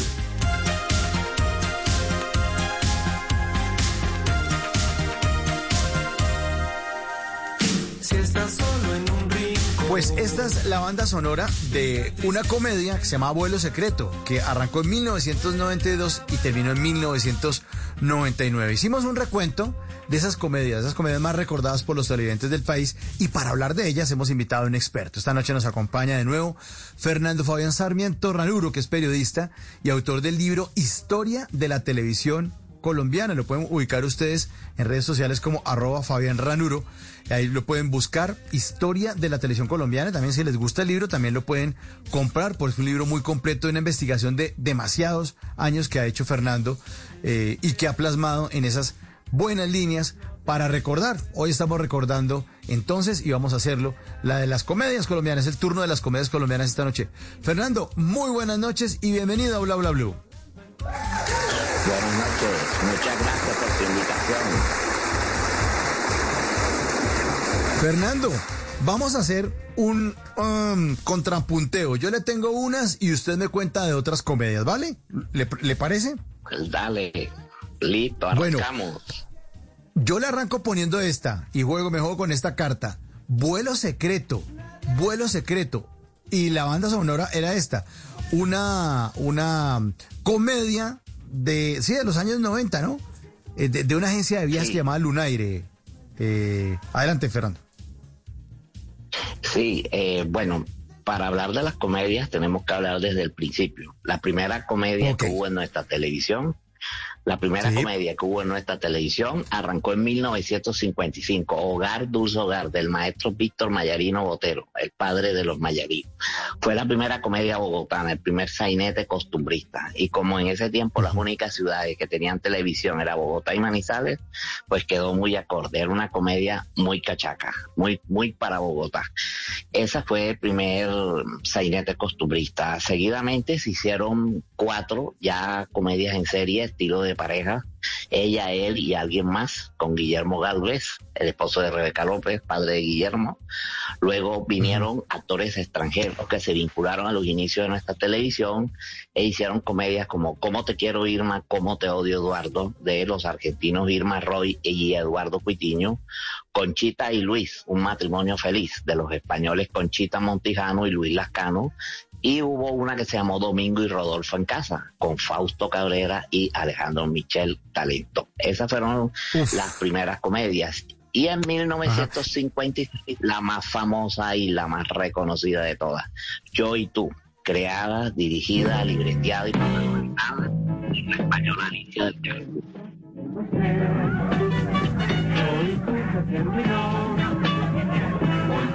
Ahí está la banda sonora de Yo y tú.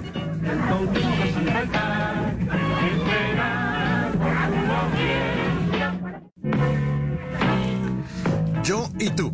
Pero entonces, otra vez retomando estos, estos trabajos en comedia, estos trabajos que tantas risas eh, pues le generaron a muchos colombianos, se hizo esto, Fernando, recién inaugurada la televisión, porque la televisión llegó a Colombia en 1954.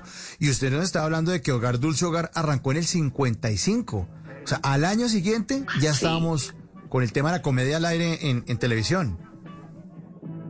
Claro, claro que sí, sí, porque durante los primeros seis meses, de junio a, diciembre, eh, se presentaban era sketch cómicos muchos de los tolimenses. principalmente el día que se inauguró la televisión, pero las comedias en sí firmes comenzaron inicio del 55, es decir, siete, ocho meses después de inaugurar la televisión y pero las que te nombré, de ahí empezó yo y tú en el 56, dos años después de inaugurar la televisión, y duró 21 años de emisión con un éxito impresionante que según me dicen los actores paralizaba desde el Palacio Presidencial hasta el pueblo vereda más pequeñita que podía tener acceso a la televisión.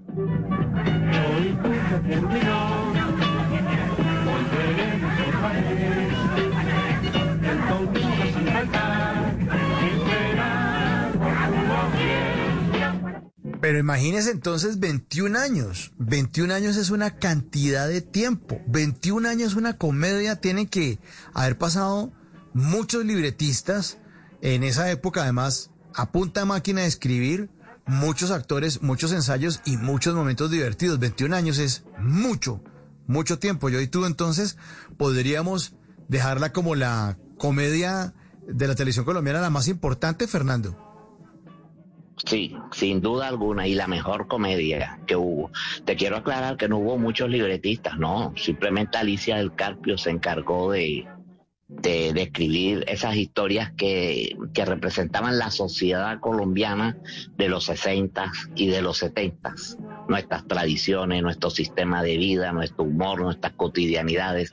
Esa era la muestra de lo que era la Colombia de aquel entonces. Quiso regresar yo y tú después, pero ya Colombia había cambiado en muchos aspectos y no tuvo éxito. Tuvo su éxito desde 1956 y hasta el 77, principalmente porque empezó a meter también personajes de todas las regiones para que, eh, digamos, a medida que la televisión iba siendo instalada pues en todos los rincones de Colombia, pues la comedia gustaba, gustara en todas las regiones.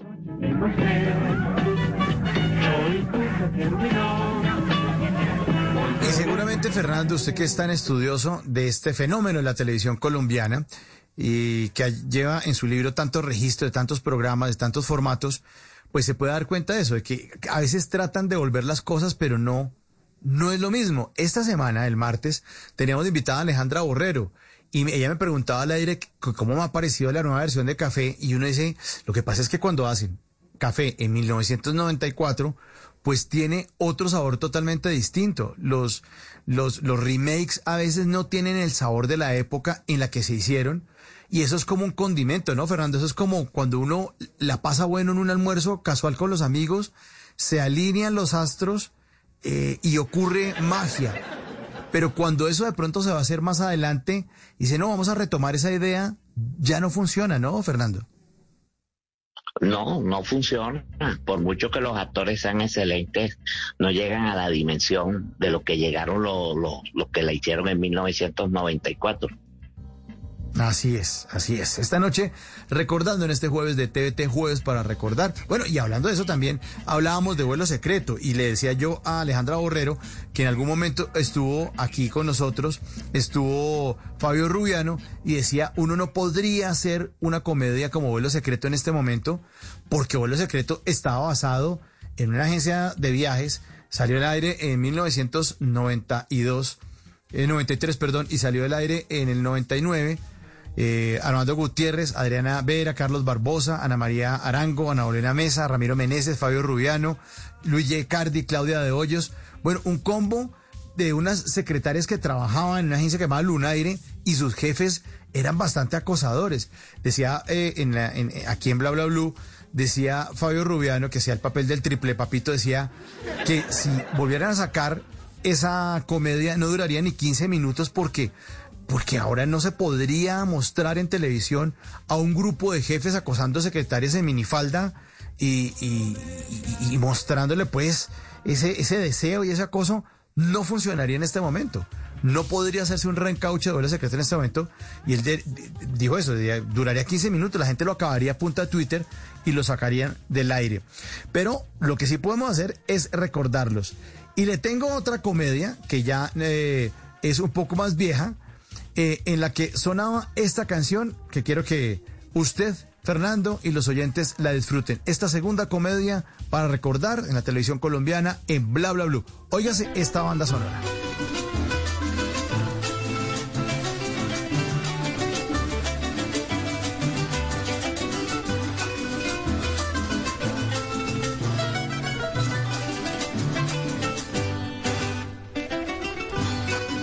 Reconocemos a Don Chinche, Fernando. Don Chinche, también para recordar esta noche. Don Chinche de RTI.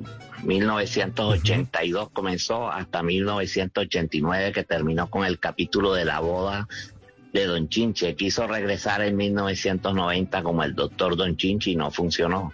Entonces ahí vemos otro ejemplo. La comedia era una comedia costumbrista una comedia que mostraba personajes de todas las regiones del país. Pero te quiero decir que Don Chinche acá en la costa atlántica no gustó mucho.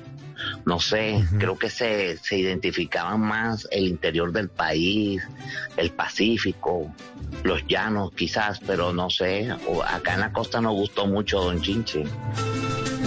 No, no porque eso sonaba muy cachaco, cachaco maluco ahí, chiste cachaco, no, no. No saques, no saques a, a entender.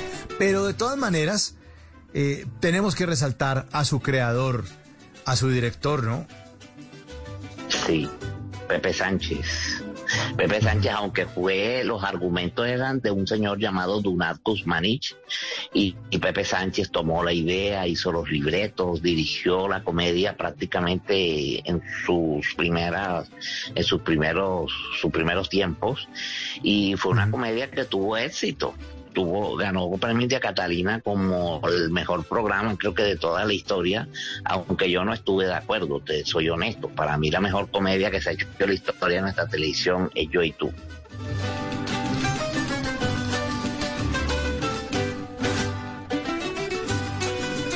Pues Don Chinche que mostraba a ese personaje, Don Chinche protagonizado por Héctor Ulloa, al lado de Hernando Casanova, que era el socio, tenían un taller de mecánica que estaba ubicado en el centro de Bogotá y también reunía a esos personajes costumbristas eh, que normalmente se encuentran en una ciudad como Bogotá, donde hay gente de todas partes del país, como por ejemplo el personaje de Chela del Río y Silvio Ángel, eh, que eran los padres de Hernando Casanova del Culebro, que ellos venían de Neiva, ¿no? Esos eran los huilenses, ¿no?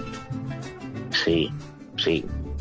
Sí, así sucesivamente. Gloria Gómez, que interpretó a Rosalvita, era una pereirana, como ella me dijo hace poco en una entrevista. O sea, la idea era plasmar a la, la pereirana muy diferente a como que siempre la, la, quieren mostrar en televisión.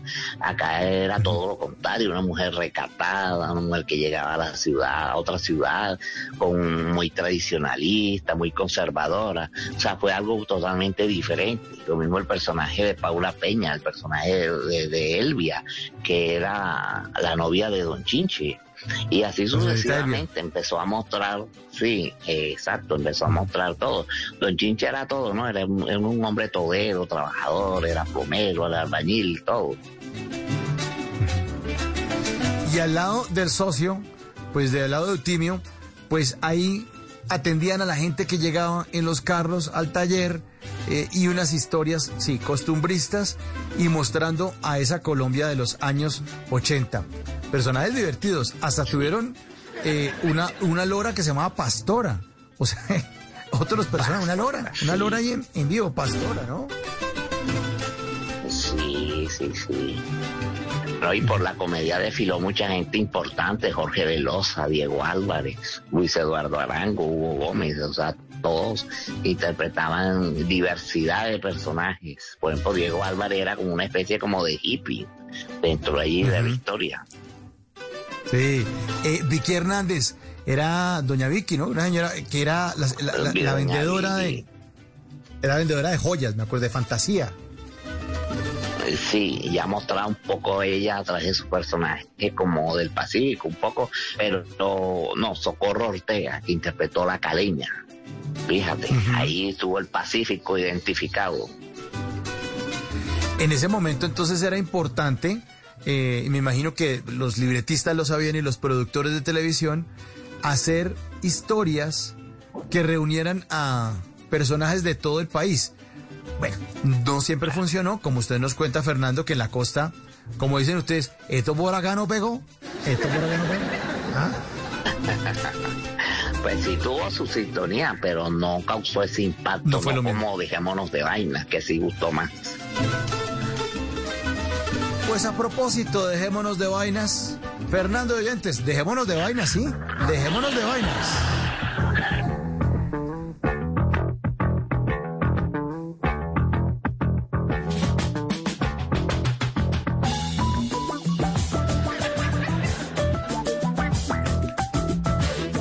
El tema musical de Dejémonos de Vainas en este jueves de TVT, jueves para recordar las principales comedias colombianas. Estamos esta noche en compañía de un experto, Fernando Sarmiento, periodista, autor del libro Historia de la Televisión Colombiana. Bueno, esta que sí les gustó más a los costeños, ¿cómo fue? ¿Cómo fue ese rollo? Dejémonos de Vainas, Fernando. Dejémonos de vaina comenzó en 1984 y duró hasta 1998, antes de comenzar la televisión privada, producida por Cuestrella, que también hizo otras importantes comedias como Los de al lado, con el gordo Bencumea y Tremenda Pareja. Bueno, Dejémonos de Vainas fue una idea de Daniel Sanperpizano, libretos, dirección de Bernardo Romero Pereiro. Ellos se inspiraron un poco en lo que era la cotidianidad de una familia bogotana, pero una familia bogotana que mostraba a la familia colombiana en general. Y eso fue, digamos, creo yo, el éxito la clave del éxito que tuvo a nivel nacional y sobre todo mostrar esas cotidianidades de, por ejemplo, Bernardo Romero Pereiro dijo dijo en una entrevista que él quería mostrarla cómo era la cotidianidad de sus hijas, de las hijas de Daniel Samper, las hijas de Bernardo Romero, a través de esa comedia. Y fue allí con, que se mostró con, con Margarita, interpretada por, por Marisol Correa, y la otra que interpretó Claudia Anderson. Entonces, eso fue la muestra de la familia colombiana. Y estaba un personaje muy popular, el costeño, interpretado por el Palacio, que le ponía siempre el picante allí. Entonces yo pienso que eso también hizo que gustara mucho, pues a nivel nacional de todas las regiones. Y el personaje A pesar de que- Ramoncito, interpretado por Bernardo Romero Pérez, eh, per- perdón, por Benjamín Herrera y Benjamín la tía Loli con Erika Krum. Eh, la tía Loli, Fernando le iba a decir, era que decía, costeño tenía que ser. Sí, todos decían así, todos decían así, y eso causó una especie de, mole- de malestar un poquito acá en la costa. Decían, ¿qué pasa con dejémonos de vaina? Porque tenían que decir así, que costeño, que tenían que... Pero no, a la hora de la verdad el programa gustó, gustó mucho. Un programa muy sano y que mostraba los valores familiares.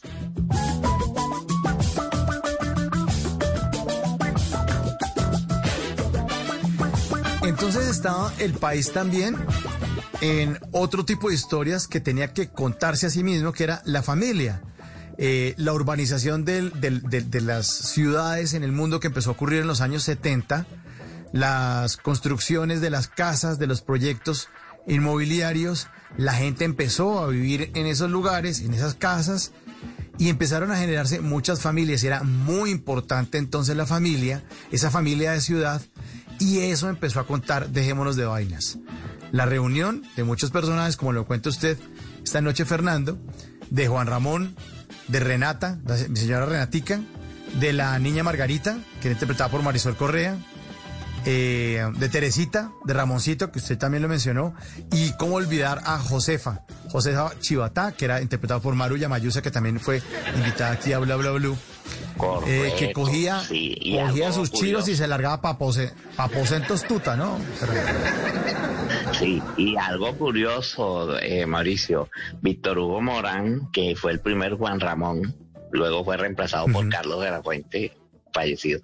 Eh, Víctor Hugo Morán se parecía al, al que escribió Dejémonos de Vaina, era muy parecido a Daniel Samper Pizano, calvito, de gafita, todo. Era Sí. una identificación total allí. Hay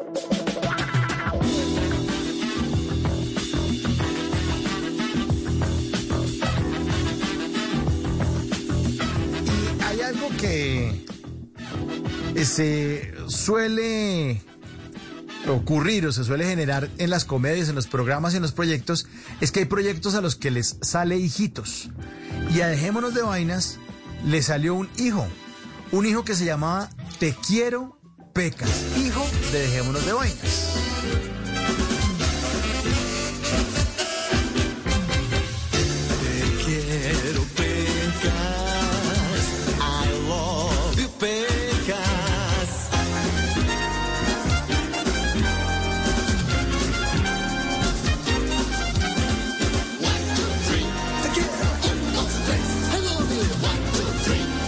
Esta comedia, Fernando, no fue tan exitosa como Dejémonos de Vainas, ¿no? Bueno, duró cuatro años al aire, la daban tipo seis y media de la tarde. Le gustaba más que todo al público como juvenil. Era pues la historia de una pareja matrimonial que tenía su bebé, interpretado por el gringo Jimmy Bernal y por Claudia Anderson, que venía de Dejémonos de Vainas. Y había un personaje de, de Fernando Villate, que era como el más bajito ahí de la historia. Pues era la historia, cotidianidades de un matrimonio, de una pareja entonces con, con un bebé. Y pues yo pienso, para mi percepción, que gustó más que todo fue en el público juvenil, en el pu- público juvenil de la época. Fue dirigida por Moisés Rivilla. Y es lo que llamaron un spin-off, es lo que en televisión, a eso se llama, es, es el hijito de, de lo que le sale a otro programa. Te quiero pecas venía de Dejémonos de Vainas. Pero bueno, para no dejar eh, comedias por fuera, hablemos de unas de las de más atrás, eh, si le parece, Fernando. De esas de los años claro que 70, que un poquitico más atrás. Adelante, Fernando. Bueno, en los 60 eh, hubo el primer canal privado en nuestra televisión que se llamó Teletigre. Eh, importante resaltar que este canal, este canal privado hizo un par de comedias en esa época de los años 60, del 66 al 70, que se llamó Vive como quieras y otra que se llamó Casos y cosas de casa. Esta, esta, esta comedia, Casos y Cosas de Casa, se hizo posteriormente, la hizo RCN Televisión, inicio de los 80, con Gloria Gómez y Álvaro Ruiz. Y esas casos y cosas de casa. En los 70, eh, personajes como Bernardo Romero Pereiro, Luis Fernando Orozco y María Victoria de Restrepo hicieron una serie de comedias que fueron destacadas. Las señoritas Gutiérrez de Promen. Ay, las señoritas Gutiérrez, claro. así. Claro. Claro, y los Pérez somos Gutiérrez. así, que fue. eh, Los Pérez somos así, quiso ser el reemplazo de yo y tú, pero duró más o menos como año y medio, tuvo su, Hmm. su sintonía siempre intermedia, hubo otras como El Gordo, que protagonizó Carlos Pengumea con Gloria Zapata, muy chistosa, hubo otra que se llamó El Comediante, con Rosita Alonso y, y Luis Fernando Orozco, y hubo otras, pues Ángela La Orden, La Roquilla, igualmente se hacían muchas comedias unitarias en un programa que se llamó Buenas noches Domingo, de Punch, y posteriormente lunes de comedia y viernes de comedia, y se presentaban comedias unitarias pues cada semana.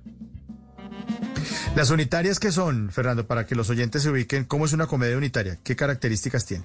Es decir, ada- sí, adaptaban como una obra, digamos, de la literatura a comedias y se presentaban durante media hora en un espacio llamado Buenas noches Domingo. Posteriormente se llamó Lunes de Comedia, Jueves de Comedia.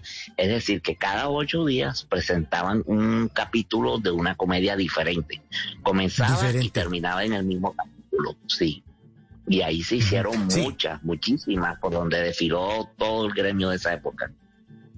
Lo que pasa es que esas son mucho más costosas. Entonces, claro, la televisión es un negocio como cualquier otro negocio y montar uno una escenografía, contratar unos eh, actores y, a- y- y- y generar un contenido que solamente va a durar 30 minutos y que va a ser cada ocho días, eso es carísimo porque cada, cada uno es un universo. Mientras que si uno ve cualquier comedia, cualquier producción de televisión, o si ustedes, queridos oyentes, ven las telenovelas, pues se dan cuenta que utilizan el mismo set, eh, las locaciones. Esta es la casa de cual- cualquier personaje.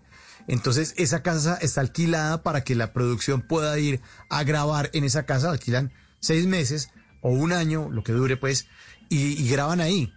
Mientras que en esto, carísimo. Uno hacer cada ocho días un capítulo de algo que, como usted nos cuenta, Fernando, arranca y termina ese mismo día y no vuelve a ocurrir más, pues esos eran otros momentos de la televisión colombiana. Pero yo me devuelvo ahora y me voy hacia el milenio.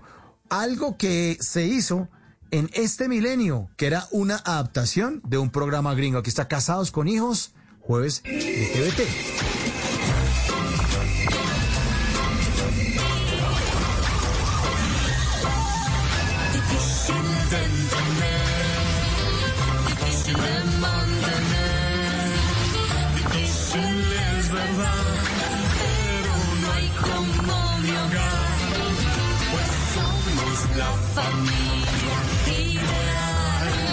Casados con hijos, que es un formato importado, ¿no, Fernando? Sí, claro, es una comedia, digamos, extranjera que se adaptó acá a Colombia con risas pregrabadas, como si estuviera público allí presente.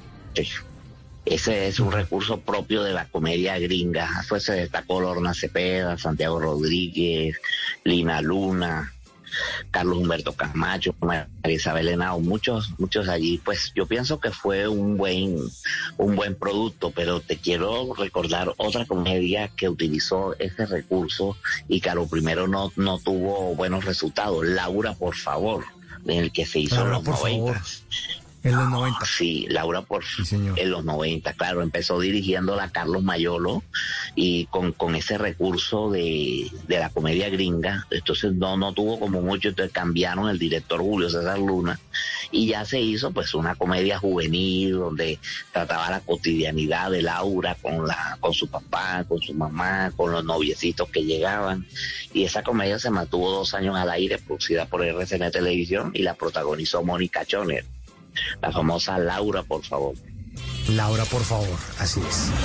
Y estás casado con hijos, casados con hijos, Married with Children, una adaptación que salió al aire en el 2004, este jueves de TVT, jueves para recordar. Estamos haciendo un vuelo, un vuelo por encima de las grandes comedias de la televisión colombiana.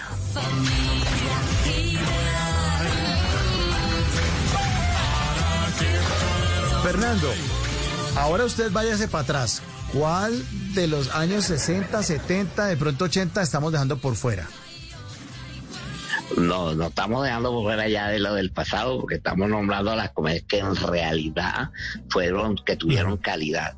Eh, ya en los 80, pues, como te dije, casos y cosas de casa que se volvió a hacer, los de al lado, con el gordo Bencumea, y hubo otra que se llamó Tremenda Pareja de Coestrellas, con Chela Arias, Jairo Camargo, Gloria Gómez. Era como también cotidianidades allí como de dos parejas.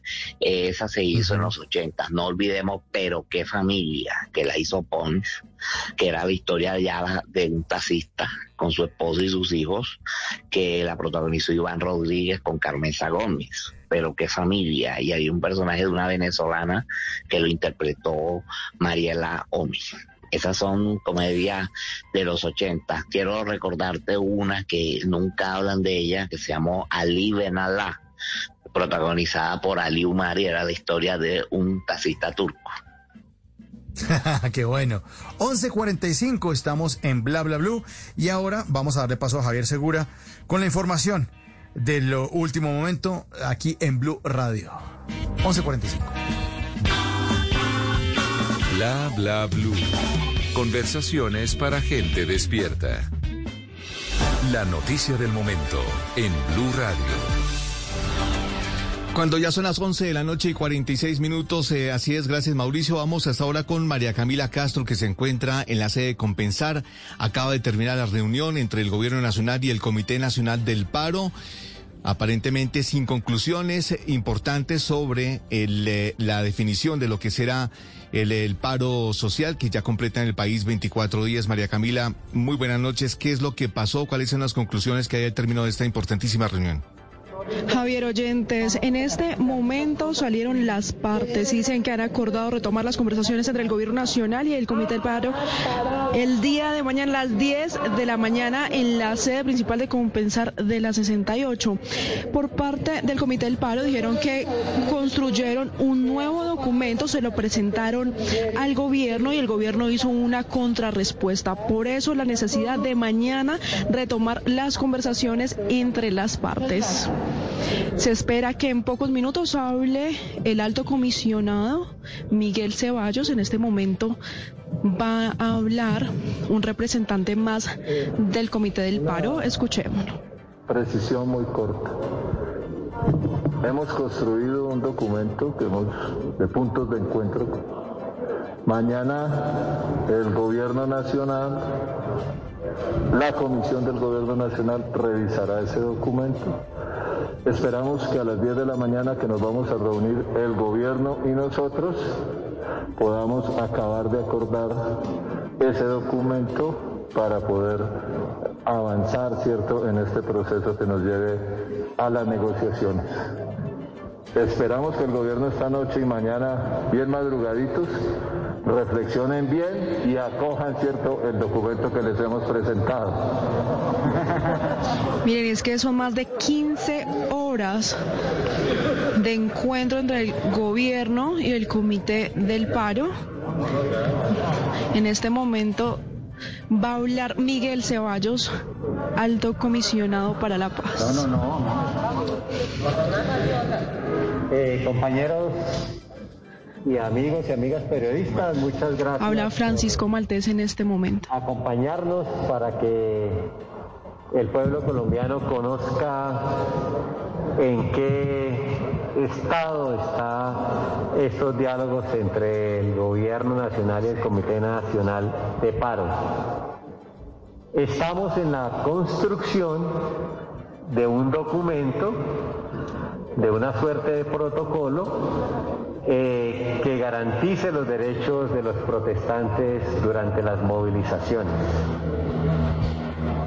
Una vez eh, surtido este acuerdo de las garantías para el ejercicio de la protesta social, avanzaremos en la negociación del pliego de emergencia que presentamos el 20 de julio del año 2020.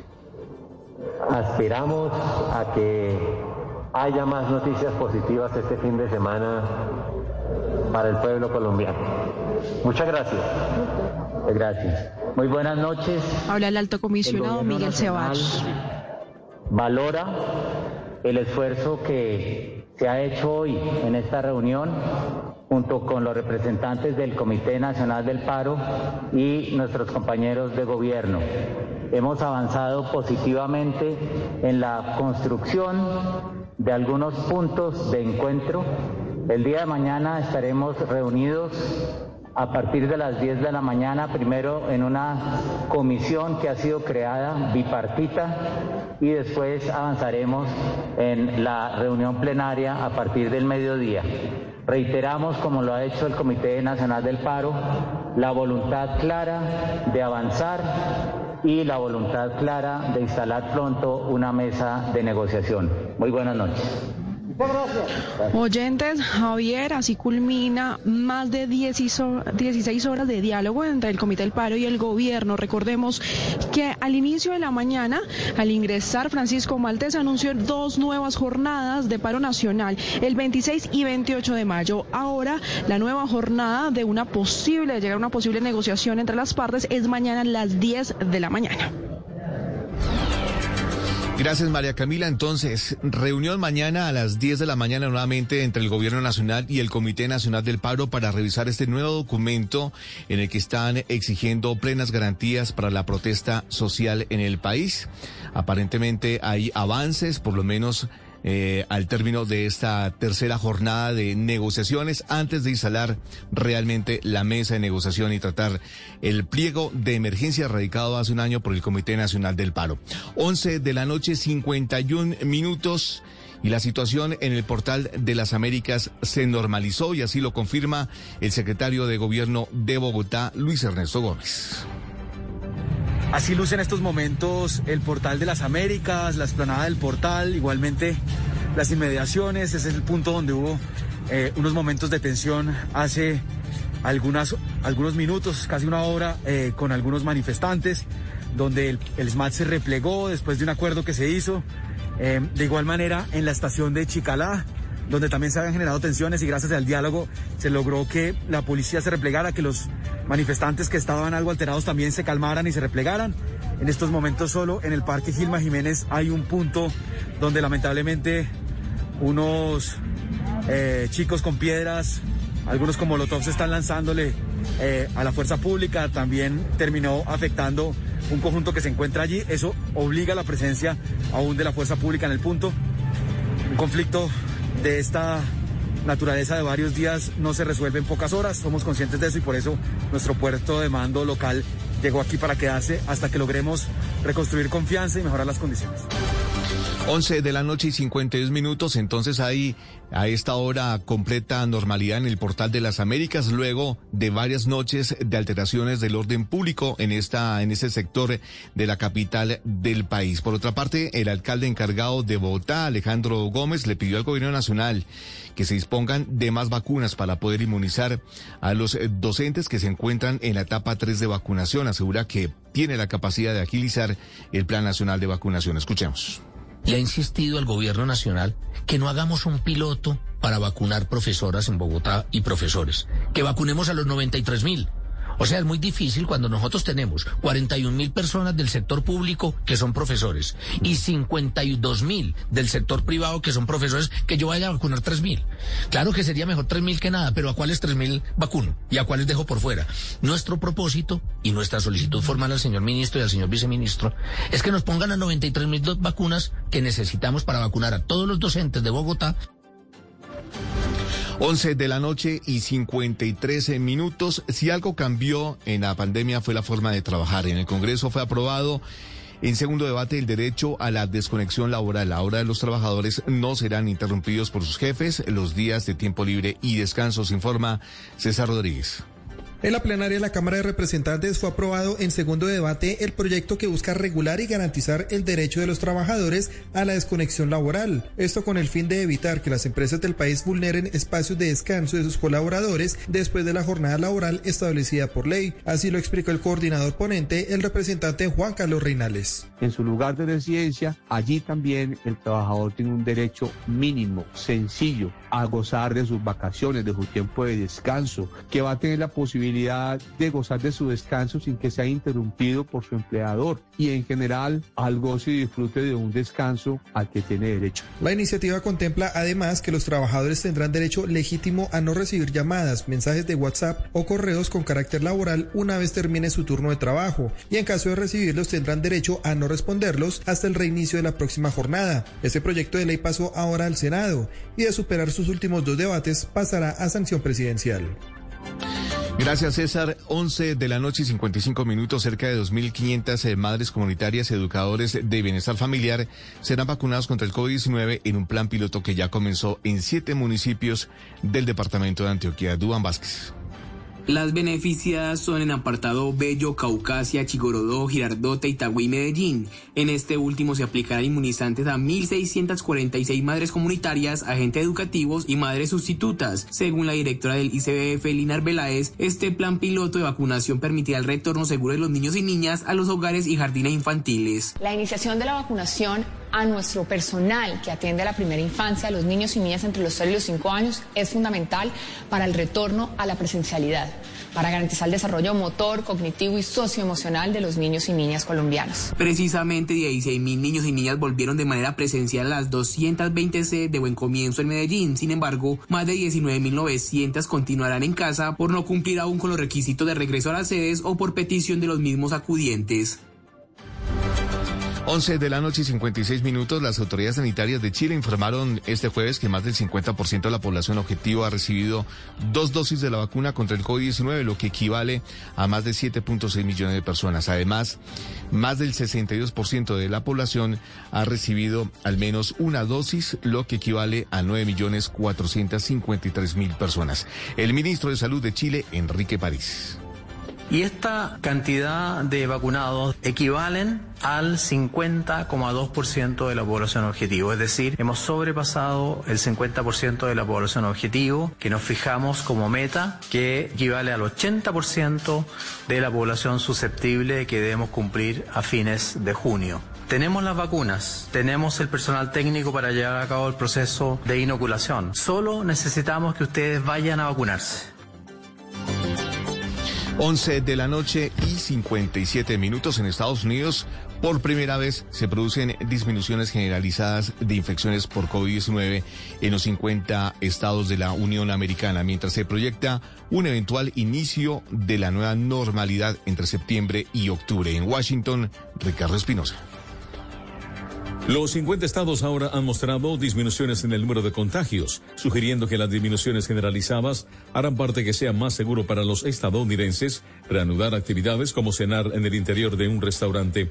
Estados Unidos informa un promedio de alrededor de 31.200 casos nuevos por día durante la semana pasada, según muestran datos compilados por la Universidad Johns Hopkins, un 18% menos que hace una semana. But it's going to be as close to normal. I think that would make people satisfied that they're feeling like things were the way they were before all this happened. El jefe epidemiólogo de la Casa Blanca, el doctor Anthony Fauci, cree que si continúa el ritmo de vacunación actual, entre finalizando el tiempo de verano y el otoño, llegaría a verse un aparente inicio de la normalidad. En medio del relajamiento, hay quienes aún no confían mucho en dejar las mascarillas del todo. Muchas personas quedaron sin empleo. Sigue siendo parte de responsabilidad social de cada uno, ¿no? Que, que realmente seamos honestos con los demás porque es más la salud de los demás. Yo pienso que hay que seguir usando y tener precaución, mantener retirado para evitar. Estados Unidos tiene hoy 277 millones de dosis administradas, 125 millones de personas se han vacunado por completo, un 38% de la población, y el 60% de los mayores de 18 años se han aplicado al menos una dosis. 11 de la noche y 58 minutos, los países de la Unión Europea y el Parlamento Europeo llegaron hoy a un acuerdo sobre el formato de un certificado de viaje que recoge información sobre si, si su portador ha recibido la vacuna, tiene una PCR negativa reciente o anticuerpos de una infección por coronavirus. Lo confirmó el comisario europeo de justicia Didier Reynders. We ask uh, to all the member states to refrain, to have additional uh, measures, to have additional restrictions uh, to the people having such a certificate from the beginning of July. 11 de la noche y 59 minutos. La ampliación de estas y otras noticias en blurradio.com. Continúen con Bla Bla Blue. Conversaciones para gente despierta. A esta hora, Interrapidísimo entrega lo mejor de ti. En Blue Radio son las. En Colombia, 11 de la noche y 59 minutos. Nos sentimos orgullosos de seguir entregando lo mejor de Colombia, su progreso. Viajamos por Colombia, llegando a los rincones, complementando historias. Llevamos 32 años entregando lo mejor de los colombianos en cada rincón del país. Y no pares de sonreír, es la esencia de nuestro país. Entregamos lo mejor de ti. Llega la voz de la verdad para desmentir noticias falsas. Pregunta para Vera. ¿Es cierto que el Ministerio de Transporte está enviando por correo electrónico multas por el incumplimiento de la medida de pico y cédula? Esa información es falsa. El Centro Cibernético de la Policía Nacional alertó a la comunidad sobre esta nueva modalidad que están utilizando los delincuentes para robar los datos personales y financieros de las personas que sigan las instrucciones del falso correo al ingresar a un enlace donde supuestamente se accede al comparendo. Se recomienda hacer caso omiso a esas comunicaciones y eliminarlas. Escucha la radio y conéctate con la verdad. Una iniciativa de Blue Radio en unión con las emisoras que están conectadas con la verdad. El Giro se pinta de azul. El Giro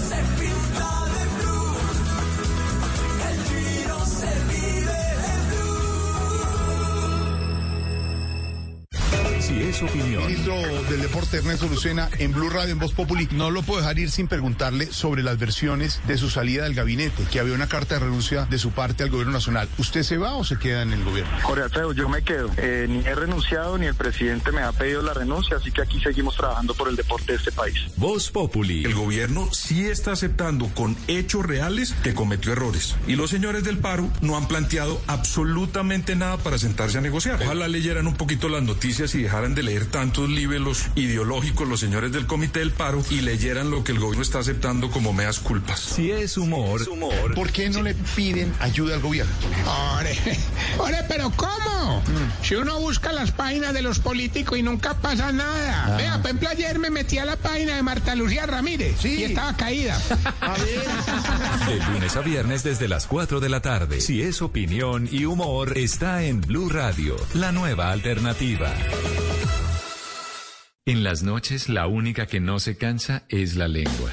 Por eso, de lunes a jueves a las 10 de la noche empieza Bla Bla Blue con invitados de lujo. Los saluda Guillermo Novelli de La Mosca. Les habla Alexander Ospina, Te Amo Hijo TV. Los saluda Maru Yamayusa. La Josefa Chivatay. ¡Ay, papá! Saluda Eddie Herrera. Tema es lo que hay. Claro, puro bla bla blue. Muévanse pa bla bla blue prácticamente. Con buena música, con historias que merecen ser contadas, con expertos en esos temas que desde nuestra casa tanto nos inquietan y con las llamadas de los oyentes que quieran hacer parte de este espacio de conversaciones para gente despierta. Bla bla blue. De 10 de la noche a 1 de la mañana. Bla bla blue. Porque ahora te escuchamos en la radio.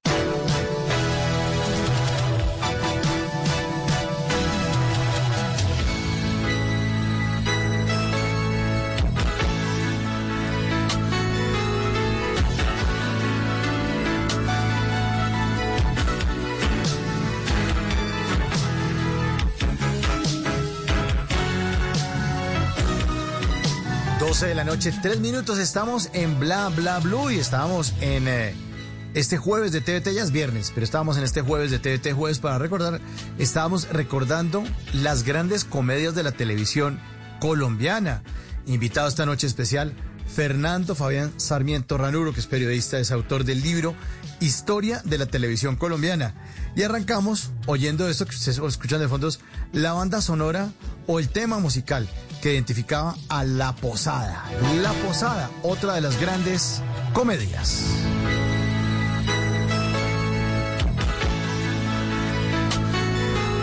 Fernando, retomemos entonces el tema, hablemos de La Posada. Bueno, La Posada producida por TV Cine, protagonizada por Vicky Hernández en un inicio, bueno, fue una comedia que a lo primero no tuvo el éxito que se esperaba, pero tomó fuerza, pues como su nombre lo indica, la posada trataba de personas que llegaban, digamos, a una casa que era como que le brindaba posada a sus inquilinos. Los personajes, digamos, que captaron la atención en esa comedia fue el personaje de Alex, el estilista, interpretado magistralmente por Horacio Tavera. Eso fue, digamos, creo yo, la clave para que la comedia empezara a tener éxito y gustar. Y también, que lo habíamos hablado en la hora anterior, Fernando, las comedias indiscutiblemente muestran algo de lo que está ocurriendo en las sociedades. No solo las comedias, también, no solo la comedia, sino también el drama. Entonces hablábamos en la hora pasada de Don Chinche. Entonces usted también nos hacía el recuento y nos hacía caer en cuenta, bueno, es una comedia costumbrista, una comedia donde hay diferentes personajes que se reúnen en Bogotá, que llegan a Bogotá, son personajes que, que tienen un toque un poco rural, por así decirlo, pero que se encuentran en Bogotá, con bogotanos y ocurren ciertas cosas que, como usted también nos contaba, Fernando, no pegaron mucho en, en, la costa. Pero después viene otra que era Dejémonos de Vainas, que ya hablaba esa familia de los años 80, de cómo el papá tenía que eh, crecer al lado de sus hijas, crecer también mentalmente, porque las niñas tenían ciertas eh, ideas, ciertos gustos en su cabeza, pues le tocaba a este don Ramón, a Juan Ramón, eh, no don Ramón, a Juan Ramón Vargas, pues adaptarse a eso que ocurría ahí con Ramoncito, con la empleada, con el costeño que se, tenía que ser, con la tía Loli. Eh, hablamos de Tequero Pecas, que ya era los adolescentes de los años 90. Y hablamos también de la posada, que era esta señora que tenía la posada en alquiler, a la que llegaba también mucha gente de diferentes lugares del, del, país. Pero esta señora era ya, a la, que ya de pronto no tenía un caso no non, mm, ya no tenía el esposo ya no, no tenía una fuente de ingreso clara, entonces le tocaba alquilar los cuartos, que es la realidad también, no fue la, o todavía sigue siendo la realidad de muchas mujeres, y, a esos, y en esos cuartos llegaban esos personajes también de diferentes lugares de, del país. Yo me acuerdo de la, había una santanderiana, ¿no? En la posada. Claro, ahí participó, sí, ahí participó Carolina Sarmiento, la del servicio era Adriana Franco. Y también participó Luli Bosa que era, digamos, aquí de la costa. Entonces, sí, ahí poco a poco iban metiendo lo, lo que tú dices es cierto, pues las comedias también servían para, para dar como una crítica jocosa sobre la situación social y política y económica del país. Así es. Bueno, otra de las eh, de su lista, si quiere Fernando, porque es que no queremos dejar por fuera, eh, porque una, una de las de las inquietudes también de Fernando que me, lo manifestó es que siempre que se, se, hacen recuentos de comedias, de telenovelas, de series, de programas concurso, en Colombia siempre se terminan diciendo las mismas que ocurrieron hace 25 años. Pero usted, a propósito de su libro La historia de la televisión colombiana, pues hace unos recuentos también de esas cosas que fueron mucho más viejas, eh, que no se pueden dejar ahí en el cajón de, los recuerdos en el cuarto de San Alejo. Por eso esta noche de esas estamos también hablando. ¿Qué otra también de esos años 60, 70, 80 recuerda usted? Bueno, en los 80 hubo una que a mí personalmente no me gustó, pero como yo no puedo hablar por mi gusto personal, Chispazo, que era con Jacqueline Enríquez. Claro, Jacqueline Enríquez eh, sobre todo gustaba mucho en, el público rural, público campesino. Digamos que era como, como una comedia más dirigida a ese público. Y era como especies como de sketch, especies de, de chistes que estaban allí con Jacqueline Enríquez. Eh, Jacqueline también protagonizó una que se llamó Rosalina Rosa Rosales, que se dio en 1990, la de los titos con el gordo Benjumea, y hubo una con Alberto Valdiri, que fue una adaptación de una comedia griega que se llamó Amigos del Alma de Don Hat de Tom Hunt que dieron aquí en los años 80, donde Alberto Valdiri se disfraza de mujer para conquistar a, la, muchacha, estar cerca de ella, porque vivían como, como dos muchachas y él y un amigo en un aparte estudio, como especie, digamos, de pensionados. Y entonces él se disfrazaba de mujer, era así como la comedia Amigos del Alma, ah, se llamó Apartamento de Sol Fronteras, que la produjo Jorge Barón Televisión. Bueno, ahí están entonces más comedias de años atrás. Yo no me acordaba de Chispazo, era Jairo Florian, me acuerdo que era el protagonista al lado de Jacqueline Enríquez. Lucero Galindo y Rafael Borges. Alberto Saavedra también estaba ahí, que también estuvo en vuelos no, No, Lucero Galindo no, no, Lucero Galindo no estuvo allí. ¿No estuvo en, Chispazos? No. No, Lucero Galindo no estuvo allí. Es que yo me acuerdo que de una, había una comedia. Señor, adelante. ¿Cómo? Adelante, Fernando, adelante. No, estabas hablando de Lucero Galito, no, yo no la recuerdo allí, pero ahora que nombras, hubo otra también comedia en los ochentas muy importante, Fercho y compañía, que el ah. personaje de Fercho, de Bruno Díaz, venía de la telenovela Gallito Ramírez. Y era también una recocha allí del fecho, los amigos y las del servicio y todo lo que llegaba allí. Una comedia muy divertida de 1987. Del Fercho Durango, claro, ¿cómo no recordar al Fercho Durango? Bueno, no es jueves, pero seguimos, eh, ya es viernes, pero seguimos de jueves, de TVT jueves para recordar, pero le tengo una, una que sí es de los años 90 que seguramente muchos, muchos recuerdan. Oigan esta, oigan esta, el 94.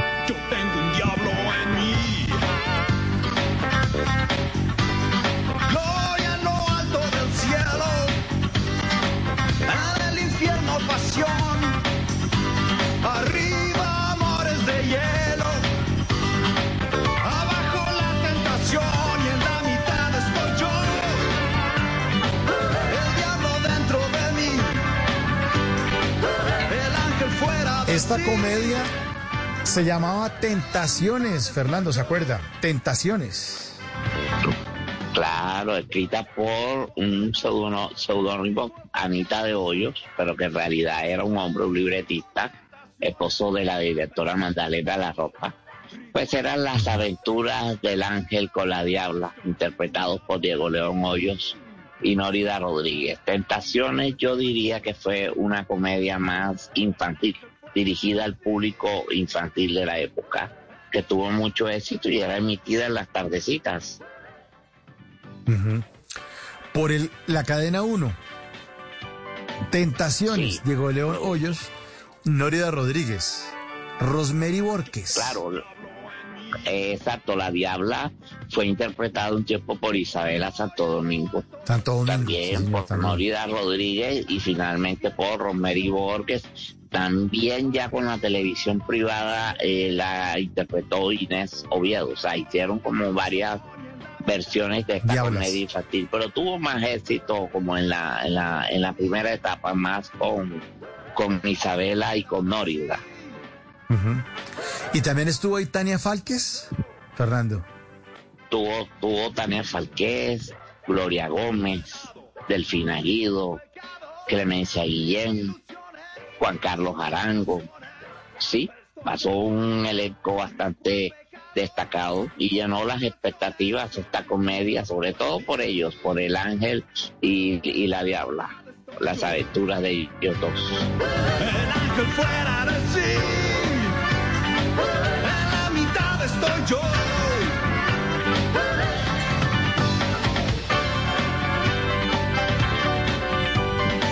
Bueno, Fernando, otra de las suyas, de las viejitas, viejitas, de las de atrás, para no dejarlas por fuera, otra comedia que valga la pena recordar. Bueno, hubo una de Punch que dieron en 1995 que se llamó Casados. Casados, como su nombre lo indica, pues era historia de parejas. Y fue protagonizada en un inicio por Selmira Luzardo y Ernesto Bencumea. Y luego cambiaron el elenco y ya estaban Ares Dardanani, Chica Chay, Luna Argentina, Consuelo Mourel y Fernando Orozco. Y eran así, incidencias de una pareja matrimonial, casados de Punch. Y también de los años 90 le tengo otra, otra que también cuenta la historia de los universitarios que llegan a Bogotá y se encuentran también de varias regiones del país en un sitio en Bogotá. Aquí está O Todos en la Cama de 1994. Todos en la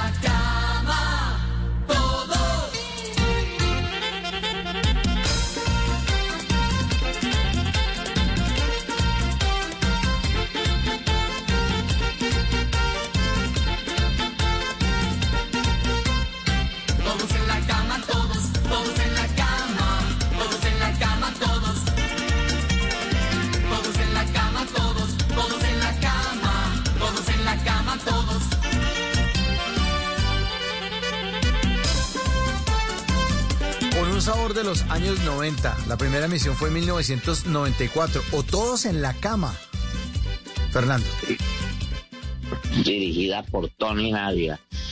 Allí fue donde se dieron a conocer a Andrea López, Marta Restrepo y el famoso Bam que lo interpretó Álvaro Castillo, una persona que hoy trabaja pues detrás de cámaras.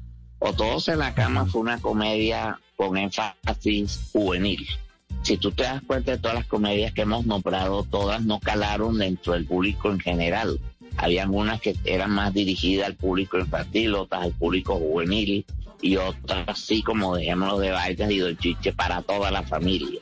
Entonces todo era de acuerdo al estilo, al estilo pues de la comedia. O Todos en la Cama tuvo éxito y era emitida casi ya de tarde noche y pues una comedia muy fresca, muy divertida, muy chévere, que era la historia pues de unos muchachos que llegaban a especie de una pensión. Pero lo más importante es que se resaltan muchos valores allí. Eso es uno de los de los objetivos importantes del género de la comedia.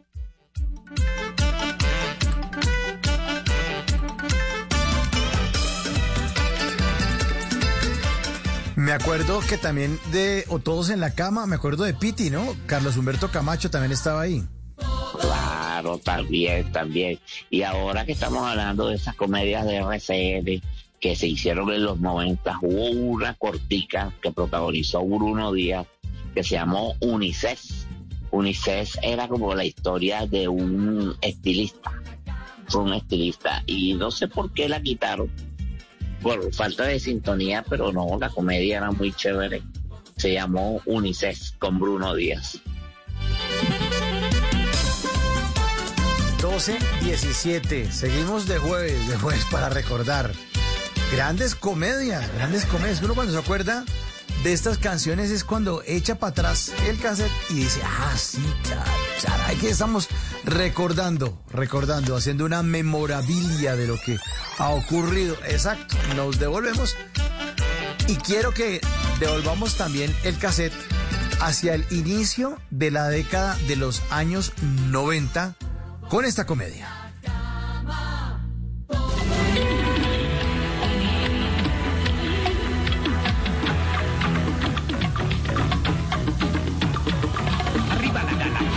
Llena de estrellas. Acá en este planeta tantas caras y yo entre ellas. Soy un NN sin futuro asegurado. Fanático, frenético, romántico, alunado. ¡Oh!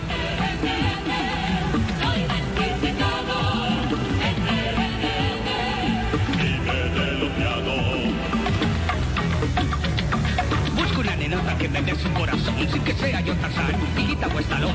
Soy un NN, hago el más inculebrado y aunque estoy venido a menos, yo tengo mi tumbao.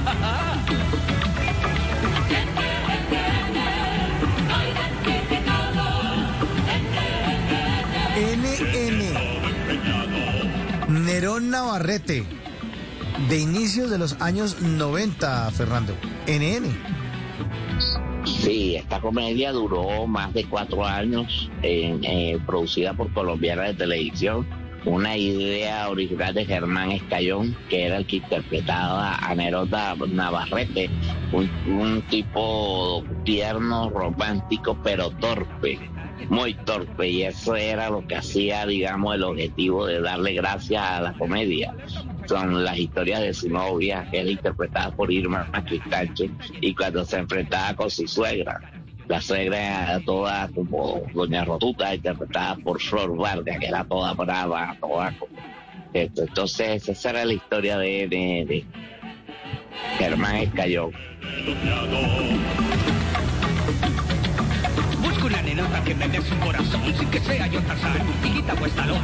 Soy un Y estos personajes no eran, o este personaje no era común verlo, ¿no? Uno no alcanzaba, porque cuando uno ve dejémonos de vainas, entonces uno dice, no, pues eso es una familia. Pues, pues sí, papá, Puchis, ahí está, y la mamá, mi, mi señora Renatica. Cuando ve los personajes de vuelo secreto, uno dice, claro, sí, pues Carlos Barbosa, el dueño de la empresa de Lunaire, sí, la agencia de viajes. Pero cuando uno ve a NN, no lo puede ubicar en la sociedad. Es, es, un, es como una caricatura de algo que, que realmente no existe, ¿no? Pues sí, pues, pues tenía unas características que él era como tierno, romántico, pero como muy torpe. Y quizás eso lo torpe era lo que lo metía como en ciertos líos ahí dentro de la historia. Que al final Sí. le decían, yo recuerdo una escena, pues sí, cállate porque después mete las patas. Entonces, esa era como la gracia ahí de, de- la historia. Pero muy chévere con Flor Vargas, Irma Cristancho, María Cristina Galvez, Jorge Herrera, que interpretó el papá de Betty la Fea.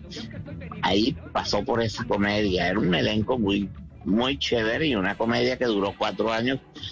Flor Vargas, que tuve oportunidad de hablar personalmente con ella, me dijo que la comedia tuvo mucho éxito al inicio, pero luego fue perdiendo como el rumbo y ya, ya las historias no eran como tan jocosas. Pero ella dice que ella se divertía mucho durante las grabaciones, que eso jalaban risa en cantidad por, por eso. Pero Fernando, y usted con tanta experiencia y con tantas personas que ha entrevistado para hacer su libro La historia de la televisión colombiana, eh, ¿qué le han dicho los directores o los actores de por qué se caen las producciones? ¿Por qué se desgastan? ¿Qué, qué ha encontrado usted en esas respuestas de ellos? ¿Qué ha pasado? Mm, bueno, yo pienso que ya eso es la cuestión del libreto.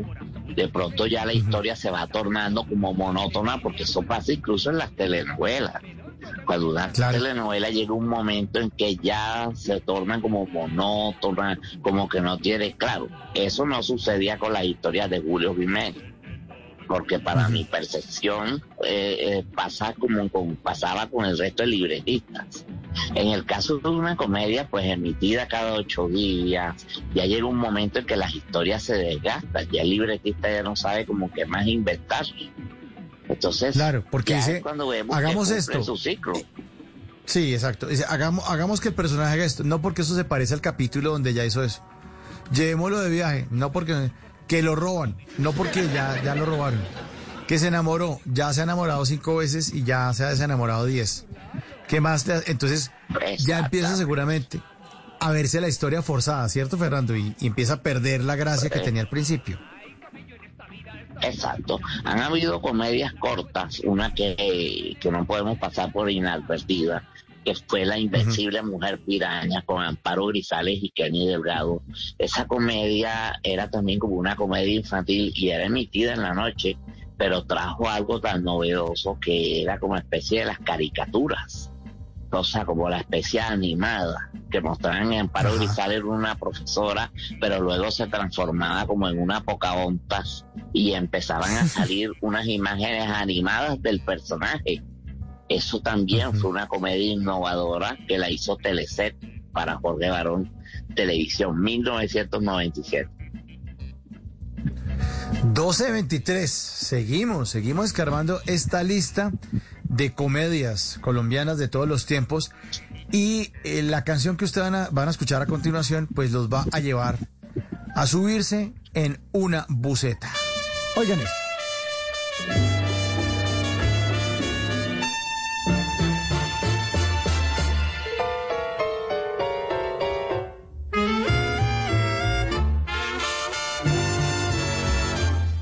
con el pucho de la vida apretado entre los labios, la mirada turbia y fría, un poco lento el andar, dobló la esquina del barrio, curda ya de recuerdo, como volcando un veneno, esto se lo oyó cantar, vieja calle de mi barrio donde he dado el primer paso, vuelvo vos cansado el mazo en inútil barajar con una daga en el pecho, con mi sueño hecho pedazo, que se rompió en un abrazo que me diera la verdad.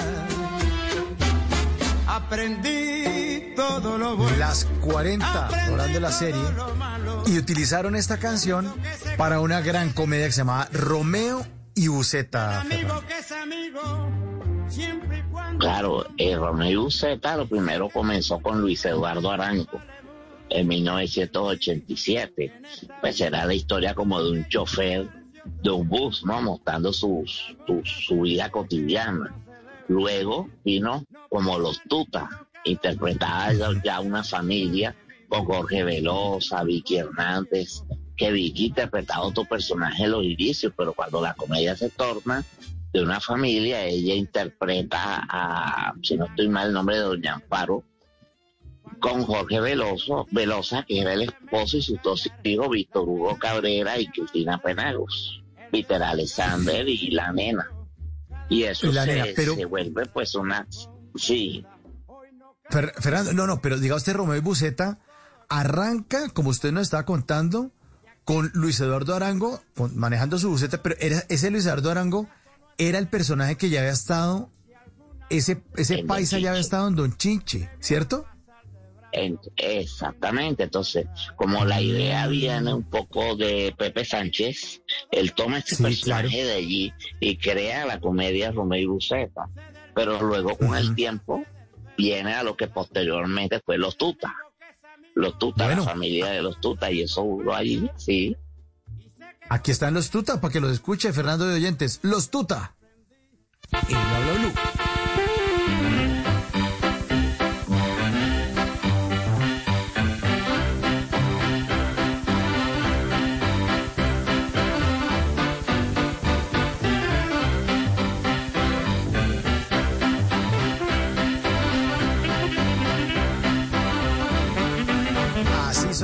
Cabezote de los Tuta.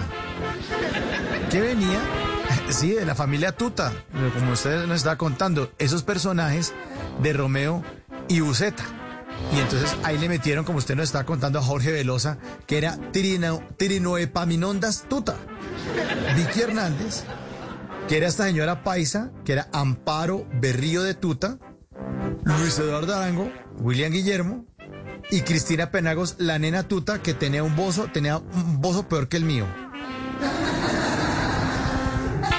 Víctor Hugo Cabrera era el que interpretaba a Peter el hijo de los Tuta. El hijo de los Tuta.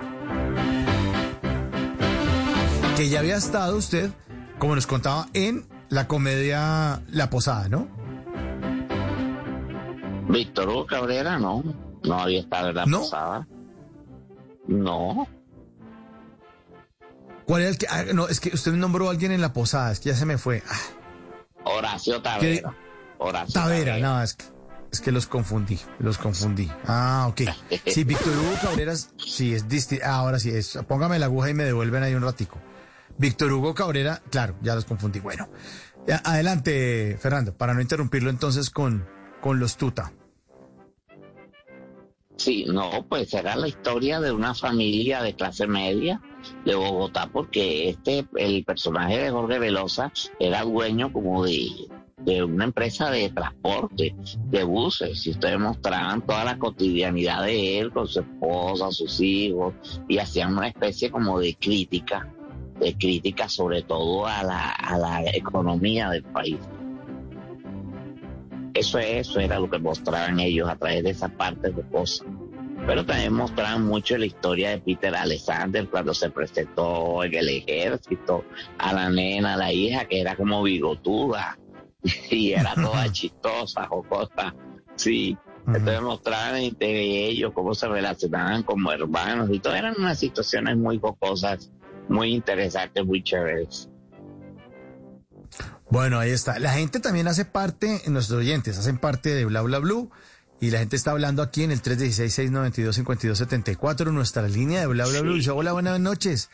Qué hermoso viaje por la historia de nuestra televisión. Me encanta O Todos en la Cama, en la que disfrutaba el papel del costeño Freddy Flores, que habla más costeño que muchos nacidos por estos lados. Dice, también disfruté mucho La Posada y Dejémonos de Vainas. Gracias por los recuerdos que nos han traído a la mente y poder disfrutarlos una vez más. Recordar es vivir. Para todos los que hacen posible este programa, saludos desde Barranquilla, su amiga de siempre, Milena Patricia Vergara Luque. Bueno, un abrazo y bendiciones que nos manda ella. Le mandamos también otro abrazo y bendiciones para nuestra querida oyente en Barranquilla, Milena Patricia Vergara. Un gran, gran, gran abrazo. Buenas, Vea, está conectada la gente. ¿no? Cero grupo. Severo grupo, hermano, porque eso es un grupo grande de gente que a esta hora se conecta y sigue desde las 10 de la noche hasta la 1 de la mañana en Bla Bla Blue. Esta noche recordando comedias, comedias, comedias colombianas de todos los tiempos. Mire, y nos saludan desde Emiratos Árabes Unidos. Ah, ¿qué tal, Fernando? ¿Qué tal la audiencia suya? Desde Emiratos Árabes están conectados ahí oyéndolo. Ah, No, pues espectacular. Y que se enteren Mira, de pues. que todas estas comedias las pueden recordar en el libro de la historia de la televisión colombiana con fotografías y todo. oiga, de verdad promocione su libro porque su libro uno lo puede comprar físico y también digital. Hágase la cuñita, vale la pena. Ah, no, sí, claro, que me llamen, no importa que sea a la una, a las dos, a las tres de la mañana, no importa. Si me pueden llamar al 320-560-2741. Y yo les envío el libro digital, lo descargan en el computador y pueden disfrutar. Esto, la televisión va a cumplir 67 años el 13 de junio. Uf, imagínese, 67 años ya. Uy, qué cantidad. Bueno, Sí. le voy a repetir el número a los oyentes porque me están diciendo que, que, que lo dejo muy rápido, Fernando. 320. 560. Sí, 560. Ujú. 2741. Bueno, ahí está. Guarden el número para que si, si, si les gusta la historia de un libro bien escrito y además muy, muy, muy, muy, muy bien investigado, pues ahí lo pueden eh, ustedes disfrutar. Eh, bueno, otro saludito por acá. Eh, ah, bueno, sí, Emiratos Árabes Unidos, que dice que son las 9 de la mañana, sí. En este momento son las 9 de la mañana, 31 minutos. Nos saludamos al oyente. Eh, Jairo Herrera, un gran abrazo. Dice un saludo especial. Qué delicia recordar esas series tan bacanas de mi niñez. No se olviden de la Superlupe y Nero Navarrete. Ya la nombramos, ¿no? ¿La Superlupe ya la nombramos o no? No, Superlupe fue con Viviana Navas. Superlupe fue una muchachita, eh, pues también de clase media, que mostraba su, su vida cotidiana allí. Superlupe f- pues más que todo también como una comedia dirigida a los niños, pero yo quería hablarte de una que fue corta, que se llamó Los Frescos. ¿Tú te acuerdas de Los Frescos? No, no, Fernando, los, frescos, eran unos cuadros de pintura, unos cuadros de pintura, y entonces los personajes que estaban allí pintados salían de los cuadros y comenzaban a conversar y hablar con la dueña de la casa que era María Eugenia Dávila. Entonces, Ah, no, ese- no eso fue un intento. Eso fue en el 89, producida por RTI Televisión. Y la prensa dijo que iba por buen camino, pero la retiraron. Duró como, siempre duró como unos tres meses la comedia Los Frescos, pero era hermosa, grabada en los estudios Gravi. Y los cuadros de pintura, en cada cuadro había un personaje pintado y ellos se salían de los cuadros y empezaban a conversar allí con la dueña de la casa. tremenda, tremenda Eso- producción. Claro, tiene que ser tremenda producción para usted lograr eh, darle la animación y darle la, la- la- la ambientación de una pintura y volverlo un personaje real sin perder eso. Sí, buena producción. Bueno, ¿alguna que se nos haya quedado por fuera, Fernando? Porque ya, ya, Bueno, ya. una de Tele- ¿Cuál era? Creo que ya nombramos todas, una de Telecaribe, Sí. pero esa nada más lo conocemos acá, que se llamó Que Sainete, escrita por Miriam de Flores, fallecida. Que Sainete, Sí. pues era una recocha aquí a lo, a lo, a lo era de allí, llegaban unos, unos personajes en una casa y uno se formaba una recocha, la del servicio, la dueña de la casa, el que venía, venía el taxista, el chofer, bueno, eso era una sola recocha, pero tuvo mucho éxito que Sainete fue a finales de los ochentas. Bueno, ahí está. Muchas comedias para recordar. Y el último mensaje aquí saludando. Buenas, buenas noches, bla, bla, blue, Blue Radio, saludos. Qué chévere recordar allí programas de televisión. No los firman, le recordamos a todos los oyentes. Qué chévere que nos firmen los mensajitos para saber quién los está escribiendo. Porque escriben cosas muy bonitas, pero no sabemos de parte de quién. Así que ya saben, al 316-692-5274, la línea de Bla Bla Blue, puede mandar sus mensajitos de voz, mens- mensajitos también de texto, o grandes mensajes, no les digamos mensajitos, super mensajes de voz o grandes mensajes de texto, para que los compartamos aquí, pero no se, no se les olvide firmarlo al final. Recuerdo el teléfono suyo, señor. Mire, 320-560-2741, los que quieran comprar el libro, el libro completo, bien investigado, de historia de la televisión colombiana, escrito por Fernando Fabián Sarmiento Ranuro, pues ahí está este trabajo que vale la pena tenerlo para los aficionados, para los no, aficionados, para darle pronto un regalo a alguien, es un buen, un buen obsequio. Ah, mire, otro saludo. Oiga, está usted alborotando a la gente que está fuera del país. Eh, eh, Fernando, ah, desde Nueva Zelanda, ah, Sí, ¿qué dice? desde Nueva Zelanda. Imagínese, en Nueva Zelanda, es que pasa es que en Nueva Zelanda, ya, es que estoy aquí mirando a ver qué horas son en Nueva Zelanda para poderlos ubicar. Aquí son las 12 en Colombia, 12 de la noche, vamos a escribir hora. 12 de la noche, 35 minutos. A ver, y la hora Nueva Zelanda, vamos a ver. Ah, no, las 5 de la tarde, 35 minutos. Allá ya están dando voz Uy. populi prácticamente. ¿Ah? Bueno, ahí nos están saludando. Saludo de Recordar Vivir, se llama Orfilia Orduna, en Nueva Zelanda. Orfilia Orduna, un saludo especial, Recordar es Vivir. Bueno, un gran abrazo. Buenas, otra comedia buenísima es Hijo de Nadia. Esa la, la alcanzó a nombrar usted, ¿cierto, Fernando? ¿El hijo de Nadia? Ah, sí, el hijo de Nadia, claro, de Punch. También historia de una familia, y estaba Lina Lozano. Y ahora la están Mm. viendo en Pedro el Escroso. Ya se destacó mucho ahí en, en el hijo de, de Nadia. Alina Lozano, gran actriz. Bueno, ya redondeando las 12 y 36, el agradecimiento especial para Fernando que nos acompañó esta noche. Muchísimas gracias por compartir todos sus conocimientos, su investigación. Fernando, un gran abrazo. Y lo único que me queda es desearle mucha suerte con su libro. Y además, ya, desde ya, otra invitación. Después nos inventamos otro tema. Ya hicimos de telenovelas colombianas. Obviamente quedaron muchas por fuera. No, seguramente haremos una segunda parte, pero seguramente más adelante también haremos programa concurso, ¿no? programa concurso me toca recordarlo. No, el género que quiera. Muy bueno. Explorar los salos musicales, los programas culturales, ¿no? Importante hablar de la historia de la televisión en Colombia. La historia de nuestra televisión es maravillosa, ya que va a cumplir 67 años ahora el 13 de junio.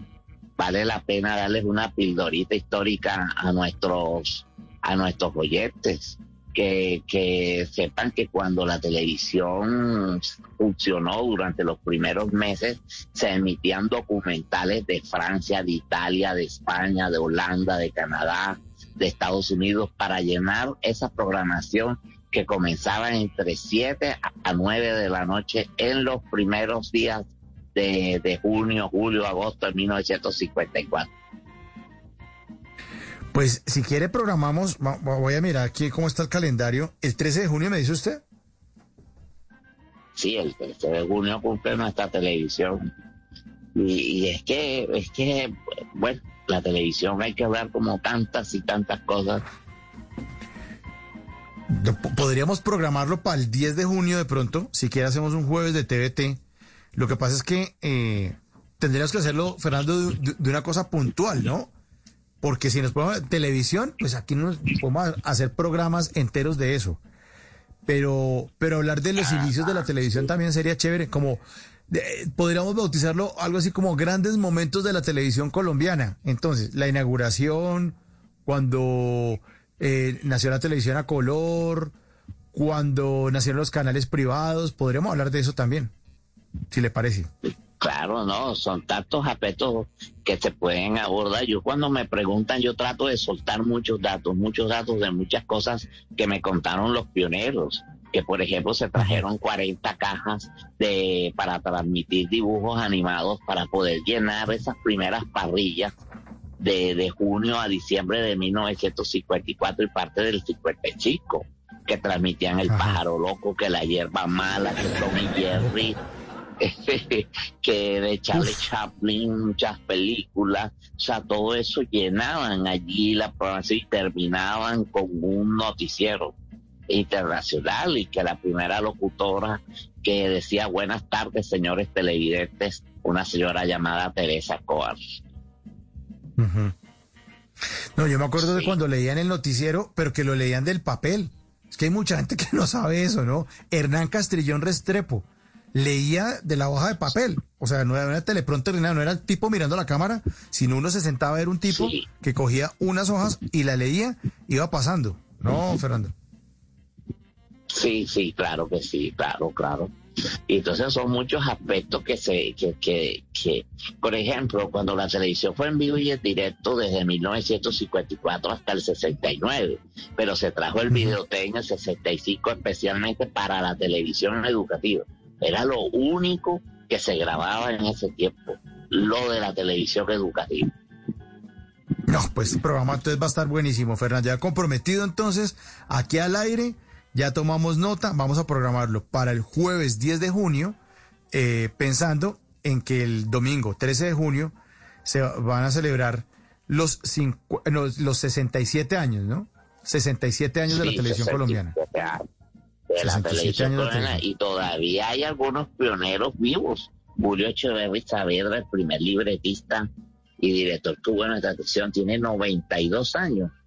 Que en una entrevista que me hicieron, pues su hijo le regaló el libro y el señor quedó encantado. Hace poco lo saludé. Y él fue el primer libretista y director que hizo un programa fuera de los estudios que se llamó Sueño de una noche de verano, hecha en diciembre del 56 en el Parque de la Independencia, en vivo y en directo. No, pues, pues imagínese, qué cantidad de historias, sí, hablar de Inravisión, de cómo eran los programas, de los programas infantiles, no, esto, esto, va a estar muy chévere entonces. Bueno, ya comprometido entonces, eh, Fernando, mil gracias, mil gracias por compartir todo esto. Es, el tema es infinito. Aquí podríamos, me hecho amanecer hablando de televisión, a mí porque, además porque a mí me gusta mucho. Siempre he sido muy televidente. Y, a propósito, ahorita de pronto le pido el libro para que me, lo mande ahí por digital. O está físico, ahí miramos a ver cómo cuadramos la que tú lo tenías. no, no lo tengo, lo no lo No, ahora lo compro. Ahora, ahora me dice cómo se lo pago aquí por el interno, le escribo y, y se lo pago. Y de pronto, no, yo creo que es mejor, es mejor tenerlo físico para pasar las hojas, que a mí me gusta eso. Me parece que es un buen libro. Fernando, mil gracias, hombre. Sí, Muchas gracias por hacer parte de Bla Bla. Bla. Bueno, muchas gracias. Claro, muchas gracias a ti y a todos los oyentes. Que estén muy bien. Bendiciones. Fernando Fabián Sarmiento Ranuro, periodista y autor del libro Historia de la Televisión Colombiana, en jueves ya viernes, alargado, aquí en Bla Bla Blue.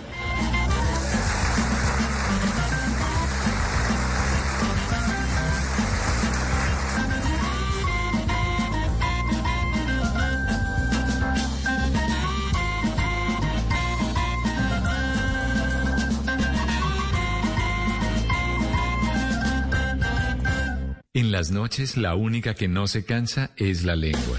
Por eso, de lunes a jueves a las 10 de la noche empieza Bla Bla Blue con invitados de lujo. Yo soy Italiana Vargas. Yo soy Camilo Sánchez. Los saluda Sara Corrales. Los saluda Tatán Mejía, piloto de freestyle motocross y generador de contenido. Vaya, vaya, vaya, vaya, cole, vaya, vaya. Te saluda el cole, vaya, cole, el hincha fiel de mi selección Colombia. Bla, bla, bla, blue, vaya, cole. Con buena música, con historias que merecen ser contadas, con expertos en esos temas que desde nuestra casa tanto nos inquietan y con las llamadas de los oyentes que quieran hacer parte de este espacio de conversaciones para gente despierta. Bla bla blue. De 10 de la noche a 1 de la mañana. Bla bla blue. Porque ahora te escuchamos en la radio.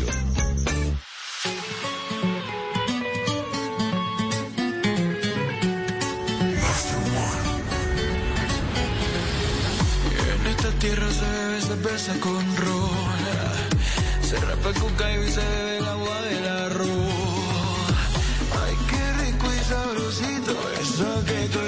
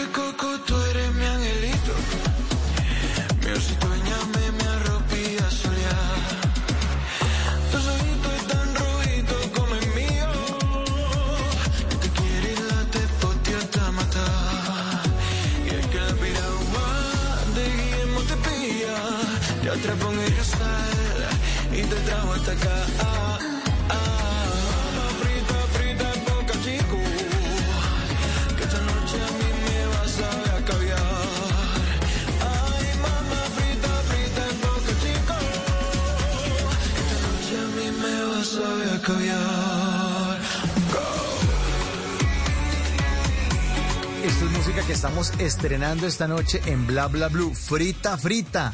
Lisandro Octavo se llama este joven, esta joven promesa de la música en Colombia. Un ADN con mucho Caribe. Eh, a muchos pues les, les cuesta mucho dejar de buscar por las ramas y descubrir las raíces eh, de esta música. Pero Lisandro Octavo no se le escapa el origen. Descubre en él un tesoro que lo lleva como una, como si fuera una marea, una marea que se funde con los sonidos del Caribe, que va de un lado al otro, que llega y toca la, la playa, la costa, acaricia la arena y se va para otro lado. Y eso es frita frita. Fusión, fusión en bla bla bla.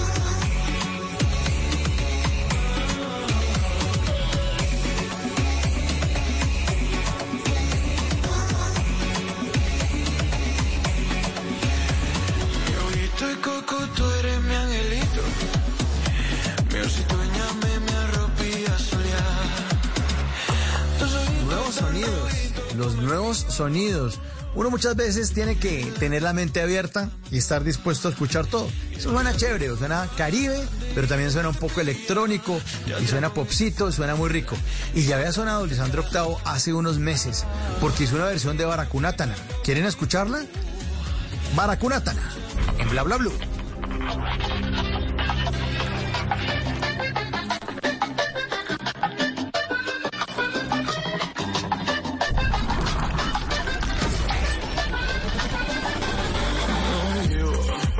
Una mujer para Cunatana, porque puede pensar que estoy loco, loco, loco, loco. Anoche te vi, había otro que te chequeaba, montaste su moto, te vi unos chicles, también galletas, prendo su motoneta y te marchaste con el mono del dinero, y la chaqueta.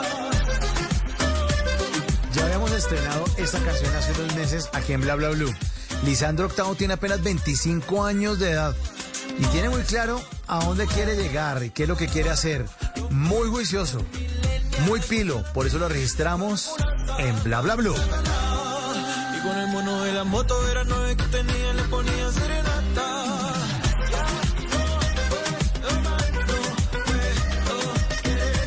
Es viernes, ya es viernes, vamos a relajarnos un poco, vamos a tener que bajarle un poco la marea. Parece que los diálogos, las mesas de negociación, parece que ya están avanzando. A ver si respiramos un poquitico, nos aflojamos un poquitico el cinturón, nos llenamos los pulmones de aire y le bajamos un poco, un poco, un poco la tensión. Y yo creo que todos los que estamos en Colombia estamos muy preocupados con lo que está pasando, con los bloqueos, con el vandalismo, con los robos, con el AMPA, que está aprovechando el tema de la marcha social, que es válido, que toca marchar, toca protestar, pero que a esta hora hacen saqueos y ya tenemos, anoche tuvimos a nuestro querido oyente, recuerda que nos estaba llamando desde, desde Neiva, nos decía, no, pues aquí es, que estoy cuidando acá, eh, Sergio Sánchez, que está cuidando un, un supermercado en Neiva, y parado ahí, esperando el susto pues de que vengan los vándalos a destrozar, con la disculpa de que es que estamos en revuelto. Ojalá que podamos bajarle un poquitico a esto. ya. El diálogo lo es todo. El diálogo lo es todo. Sí, pégalo, pégalo. Vamos a pegarlo con el, con el diálogo. Y vamos a bajarle la espuma al chocolate un poco con buena música, con buenas conversaciones. Terminar el día con un poco de información. No que nos haga olvidar, pero que por lo menos nos distensione un poquito. Ese también es el objetivo de Bla Bla Blue. Olvidar no, pues uno puede tapar el sol con un dedo y no es, no es el objetivo. Pero sí también tener otro ángulo. Uno, no todo el tiempo puede estar feliz, feliz, feliz, feliz, feliz, feliz. No, hay momentos donde uno está triste. No todos los, no todos los- no todas las horas uno está de día, de día, de día. No, también existe la noche. No todo el tiempo hace un sol así para el verano, para chupar helado. No, también existe la lluvia. Tra- Tratamos entonces de matizar aquí en Blue Radio un poco la información, el entretenimiento y esperamos estar logrando ese objetivo en Bla Bla Blue. Por lo menos lo logramos con oyentes como Carlos Arturo Bernal, que a través del 316-692-5274 nos escribe y dice que la mejor comedia, a propósito de ese jueves de TT que ya se nos volvió viernes, que la mejor comedia para él ha sido Vuelo Secreto. Fue la primera que registramos, eh, Carlos Arturo. Si estuvo co- conectado con nosotros desde las 11 de la noche, la primera fue Vuelo Secreto, sí, la del terrible, terrible, terrible. Buenísima también. Nos saluda Faber desde Orebro, Suecia. Un gran saludo para él. En Suecia en este momento son las 7 de la mañana y 50 minutos. Nos saluda eh, Faber Duque. Gran saludo y me encanta la historia de la televisión colombiana. Gran programa, un abrazo. Y me dice, Faber me pregunta, ¿podrías enviarme el contacto del invitado? Quiero comprar el libro físico. Hombre, pues yo creo que allá hasta Suecia le puede llegar un poco más caro, pero no, no, no, eso no nos impide repetir el teléfono de Fernando. 320, si quiere, ah, voy a aquí a esperar un momentico mientras usted coge el celular y lo anota, o de pronto si tiene un lápiz por ahí o un bolígrafo a la mano, listo, va. Se llama Fernando Sarmiento, el autor. El libro, Historia de la Televisión Colombiana. Y ahora sí le voto el teléfono. 320-560-2741. Otra vez, despacito. 320-560-2741. Ahí mire usted, hable con, con Fernando. Dijo que no le importaba si lo llamaban a la, a la una de la mañana. O sea que así son los, los escritores, los investigadores. Están 24-7 ahí pegados. Otro mensaje, Miguel desde Medellín, hombre, Miguel, usted su sintonía es muy juicioso. Hola muchachos, buenísimo el TVT de comedias de la televisión colombiana. A mí no me tocó, creo que ni el uno de esos programas, pero aún así me encantó aprender con ustedes sobre historia de la TV del país. Por cierto, el programa que mencionó el invitado, Los Frescos, donde las pinturas se salían de los cuadros para hablar con la dueña de la casa, suena bastante interesante, un poco terrorífico al principio, pero interesante. Qué buen programa muchachos, un saludo Miguel desde Medellín, otro saludo para usted. Eh, Miguel, ahí desde Medellín. Nos escucha a través de los 97.9, la frecuencia de Blue Radio en Medellín. Y todos los oyentes eh, con la aplicación de Blue Radio, bájenla al celular, es gratuita, ahí tienen información, le pueden poner alertas si necesitan que les alerten de cierto tipo de noticias o de programas para que le pite, para que le timbre, le avise, o simplemente también se pueden meter a los archivos de los programas para revisar qué ha pasado y qué viene en la programación de Blue Radio. Aquí siempre lo estaremos acompañando en Bla Bla Blue, por lo menos nosotros en este espacio de lunes a jueves de 10 de la noche a 1 de la mañana. Y ya queda cantado, cantado el programa del 10 de junio. Vamos a hacer, a propósito de los 67 años de la televisión colombiana, ese especial, de nuevo con Fernando Sarmiento, hablando de la historia de la televisión colombiana. Ese programa va a estar muy, muy chévere porque además va a estar cargado de toda esa información que él ha sabido investigar durante tantos años. Son las 12.53, ¿les parece si vamos pidiendo pista y vamos mirando mmm, la pista de aterrizaje? Vamos llegando al final de Bla Bla Blue. Les tenemos Salsibiris. Salsibiris. El Joe. Grande, grande. Qué bueno el Joe. Qué bueno. Y consentimiento. Joe Arroyo en Bla Bla Blue. Tania.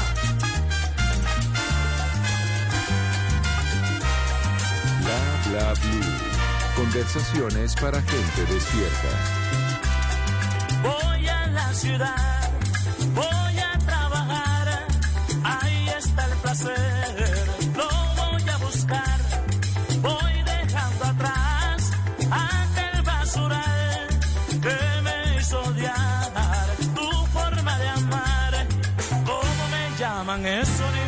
Yo te vengo a buscar. Te vengo a buscar.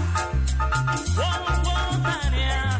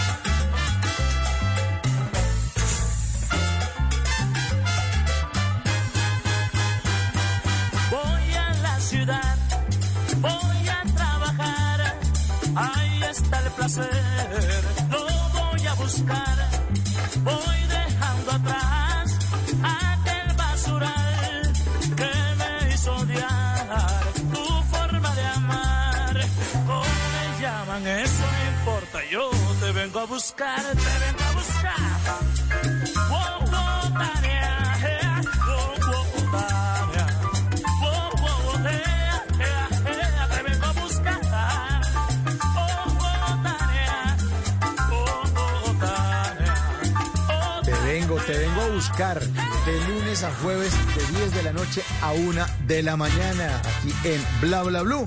Muchas gracias a todos por su sintonía. Gracias a nuestras invitadas de esta semana de lujo. El lunes estuvimos con la Goga. Lunes festivo estábamos en vivo aquí frente al cañón. Ah, programas grabados ni que nada. Vamos, estuvimos aquí con la Goga Ruiz, de, sí, narradora, periodista deportiva de ciclismo. El martes con Alejandra Borrero, la actriz. El miércoles con Dianita Ángel, cantante y actriz. Y cerramos con broche de oro, con Bobby Comedia en los jueves de Comedia a Domicilio. Y con Fernando, que estuvo hablándonos de las comedias a propósito de eso. Y desde España nos escribe Diego Escobar, dice, muy bueno el programa. Aquí son las 7 de la mañana y 56 minutos. Felicidades en mi Colombia querida, TVT excelente. Bueno, Diego, ahí estamos entonces, firmes. Diego, también apúntese para el 10 de junio para hablar de ese aniversario número 67 de la televisión colombiana. A todos ustedes muchísimas gracias por su sintonía. Siempre será un placer acompañarlos y tener la cita y venirnos a buscar aquí después de las 10 de la noche en Bla Bla Blue. Mil gracias a nuestro equipo de producción. En el control master está el señor Ricardo Acevedo y al lado está el señor Diego Garibello, también responsable de que esto salga así de bonito, que hoy también lo felicitaron. Vea, Bobby Comedia, comediante venezolano que vive en Miami y que vive en México. Oye, me siento, oye, mi vale, qué bueno tu productor ahí, mi chamo, y mi Diego Garibello. Bueno, ¿Para qué él esté en México diciendo que Diego está bueno? Vea, vaya, señor, alistando maletas porque de pronto. ¿Qué es esto, El apocalipsis. El apocalipsis, loca. Porque la gente buena, la gente buena, la gente buena la llama. Sí, la gente buena. Ya son las 12.57. Ya viene Javier Segura con voces y sonidos, la actualización de las noticias más importantes de Colombia y el mundo. Después una pausita en Música Blue. Después más adelante la repetición de Voz Populi a las 2 de la mañana. Y a eso de las 4, Eduardo Hernández viene con todas las noticias. Sí, carro tancado de noticias, Eduardo Hernández. Con lo que ocurre en Colombia y en el mundo también. Ajá, ahí, parquémelo, parquémelo. Eso, Eduardo, dele, dele, dele, dele. Parque, ahí, ahí, ahí, ahí, cuidado. Hola que me pisa, cuidado. Y después viene, sí, Néstor Morales con todo su equipo de panelistas para tener una visión distinta del mundo. Si usted está de acuerdo con Aurelio Suárez, perfecto. Con Paola Ochoa, perfecto. Con Héctor Rivera, bueno, cada uno eh, estará de acuerdo con uno de los panelistas. Porque para entender el mundo hay que escuchar todos los puntos de vista. Es el espíritu de Blue Radio y también esperamos que sea el de Bla Bla Blue. Muchas gracias a todos por su sintonía. Mi nombre es Mauricio Quintero y siempre será un honor estar frente a este micrófono para estar cerca a los oídos de todos ustedes en este espacio de conversaciones para gente despierta. Bla bla blue. Un abrazo para todos. Feliz esta madrugada. Chao.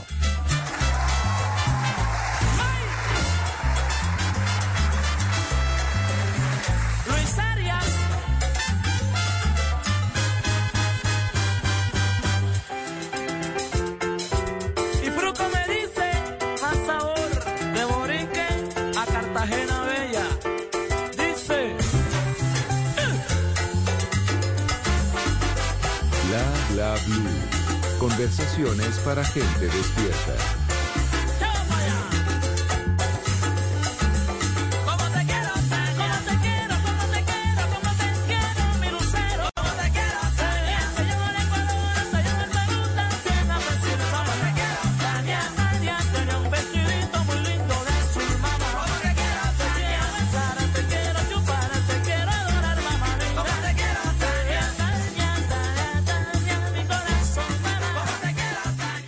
Las noches la única que no se cansa es la lengua. Por eso, de lunes a jueves a las 10 de la noche empieza Bla Bla Blue con invitados de lujo. Soy Lorna Cepeda. Yo soy Diego Verdaguer. Les habla Consuelo Les habla el chef Jorge Raúl. Hola, soy Carolina Cuervo. la reina de la música popular. Yo soy Adriana Lucía. Tato de Evia. Blue, vamos a echar entonces el pote y el Con petanco. buena música, con historias que merecen ser contadas, con expertos en esos temas que desde nuestra casa tanto nos inquietan y con las llamadas de los oyentes que quieran hacer parte de este espacio de conversaciones para gente despierta. Bla bla blue. De 10 de la noche a 1 de la mañana. Bla bla blue. Porque ahora te escuchamos en la radio. Llega la voz de la verdad para desmentir noticias falsas. Pregunta para Vera. ¿Es cierto que el Ministerio de Transporte está enviando por correo electrónico multas por el incumplimiento de la medida de pico y cédula? Esa información es falsa. El Centro Cibernético de la Policía Nacional alertó a la comunidad sobre esta nueva modalidad que están utilizando los delincuentes para robar los datos personales y financieros de las personas que sigan las instrucciones del falso correo al ingresar a un enlace donde supuestamente se accede al comparendo. Se recomienda hacer caso omiso a esas comunicaciones y eliminarlas. Escucha la radio y conéctate con la verdad. Una iniciativa de Blue Radio en unión con las emisoras que están conectadas con la verdad. Voces y sonidos de Colombia y el mundo en Blue Radio y bluradio.com, porque la verdad es de todos. Una de la mañana y dos minutos. Esta es una actualización de las noticias más importantes de Colombia y el mundo en Blue Radio. La coalición de la esperanza quiere aportar en la búsqueda de una solución a la crisis generada por el paro nacional. César Rodríguez. Desde la Coalición de la Esperanza afirmaron que van a entablar su propio diálogo con algunos sectores del Comité del Paro Nacional para intentar lograr salidas a la crisis actual. Según el exministro del Interior Juan Fernando Cristo, van a entablar discusiones con los jóvenes. Nos hemos decidido a intensificar una agenda de diálogos en los territorios, con los sectores sociales, con los jóvenes, con los empresarios, con los trabajadores, con los distintos sectores para contribuir conjuntamente a buscarles salidas a esta crisis. Por otra parte, desde la Coalición de la Esperanza afirmaron que van a parar la agenda política por algunas semanas para entablar estos diálogos con los jóvenes. A su vez le darán espacio a la Alianza Verde para que avancen en sus discusiones internas para que en un futuro se reintegren a esta coalición. Una de la mañana y tres minutos, más de cuatro millones de niños no han podido recibir la alimentación adecuada como una de las eh, consecuencias más del paro nacional. Juan David Ríos. Pues uno de los sectores que también se ha visto perjudicado por los bloqueos en estos 23 días que llevamos de paro es el sector de la educación. Según la ministra de Educación, María Victoria Angulo, 4 millones de niños que se benefician con el plan de alimentación escolar no han podido recibir sus refrigerios correspondientes. Pero no se puede dejar de ver el impacto son solamente que han tenido los actos violentos, sino los bloqueos. Y directamente sobre quienes no tienen voz, sobre los niños, las niñas y también sobre los jóvenes. Otra de las demoras que se han presentado es en la construcción tanto de colegios y escuelas en todo el país. Sin embargo, avanza de manera ágil la vacunación tanto a docentes como a personas del ICBF que hacen parte de la etapa 3 de vacunación. Recordemos que esta semana inició el plan piloto en donde cerca de 10.000 agentes, tanto el ICBF y 10.000 docentes, se vacunarían para evitar más contagios y así regresar también al modelo de alternancia. Gracias Juan David. Una de la mañana y cuatro minutos quedó suspendida la alternancia escolar en Barranca Bermeja. Julia Mejía. Hasta el primero de junio quedó suspendida la alternancia educativa en los colegios públicos, privados y también en las universidades del área metropolitana de Bucaramanga y Barranca Bermeja. Esto tras el aumento de casos COVID-19 en la región, que ya supera el número de 10.000 casos activos. Richard Walter Triana es el secretario de Educación del Puerto Petrolero. De acuerdo al comportamiento epidemiológico de la pandemia y el aumento exponencial de casos confirmados y muertes y la ocupación de eh, las unidades de cuidado intensivo, se solicita de manera inmediata la suspensión de los procesos de alternancia en el distrito de Barranca Bermeja. Santander atraviesa el tercer pico de la pandemia que ya deja más de 4.000 muertos en el departamento. En este momento la ocupación de camas de cuidados intensivos supera el 97%. Una de la mañana y cinco minutos. Eh, hoy y mañana, adultos mayores de 60 años de edad recibirán primera y segunda dosis contra el COVID-19 en el Colegio Juan 23 y en el Archivo del Consejo Municipal de Armenia. En el departamento del Quindío informa Nelson Murillo. La secretaria de Salud de Armenia, Lina Gil, confirmó las jornadas de vacunación contra la COVID-19 que se realizan hoy y mañana en la capital quindiana. Eh, en el archivo del Consejo Municipal de la Alcaldía de Armenia estamos garantizando las, las segundas dosis que se aplicaron hace algunos días ahí y también ofreciendo primeras dosis para esta población el día de hoy y mañana. Igualmente en el Colegio Juan 23 de la Fachada también estamos con esta jornada eh, para primeras dosis. También tenemos eh, disponibilidad biológica en todos los otros puntos de vacunación. La funcionaria recordó a las personas que se van a vacunar que lleven la cédula de ciudadanía, así como el carnet de vacunación Mi Vacuna para verificar y consignar la información del biológico aplicado. Las jornadas de inmunización se realizarán entre las 9 de la mañana y las 2 de la tarde. En Armenia, 80 mil dosis se han aplicado contra el COVID-19. El promedio diario oscila entre 1.800 y 2.000 dosis diarias aplicadas en el municipio y la tasa de ocupación de UCI llega al 77%. Noticias contra reloj en Blue Radio. Y cuando ya es la una de la mañana y seis minutos, la noticia en desarrollo de Amnistía Internacional pide a Estados Unidos que deje de proveer armas a la fuerza pública colombiana.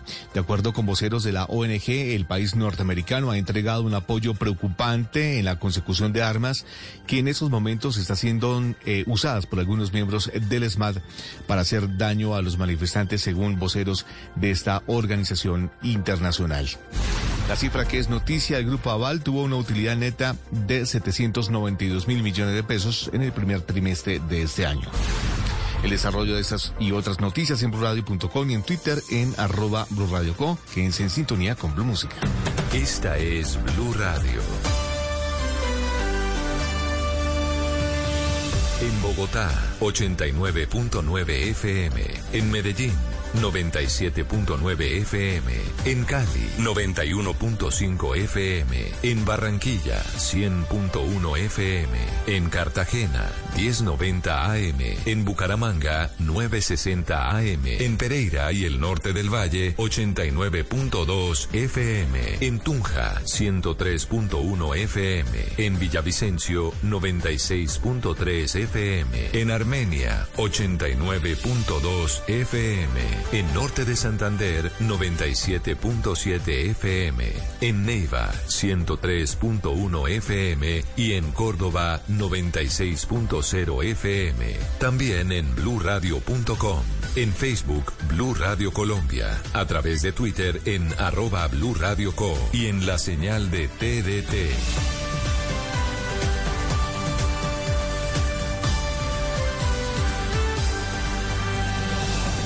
Blue Radio, la nueva alternativa. El Giro se pinta de azul. El Giro se pinta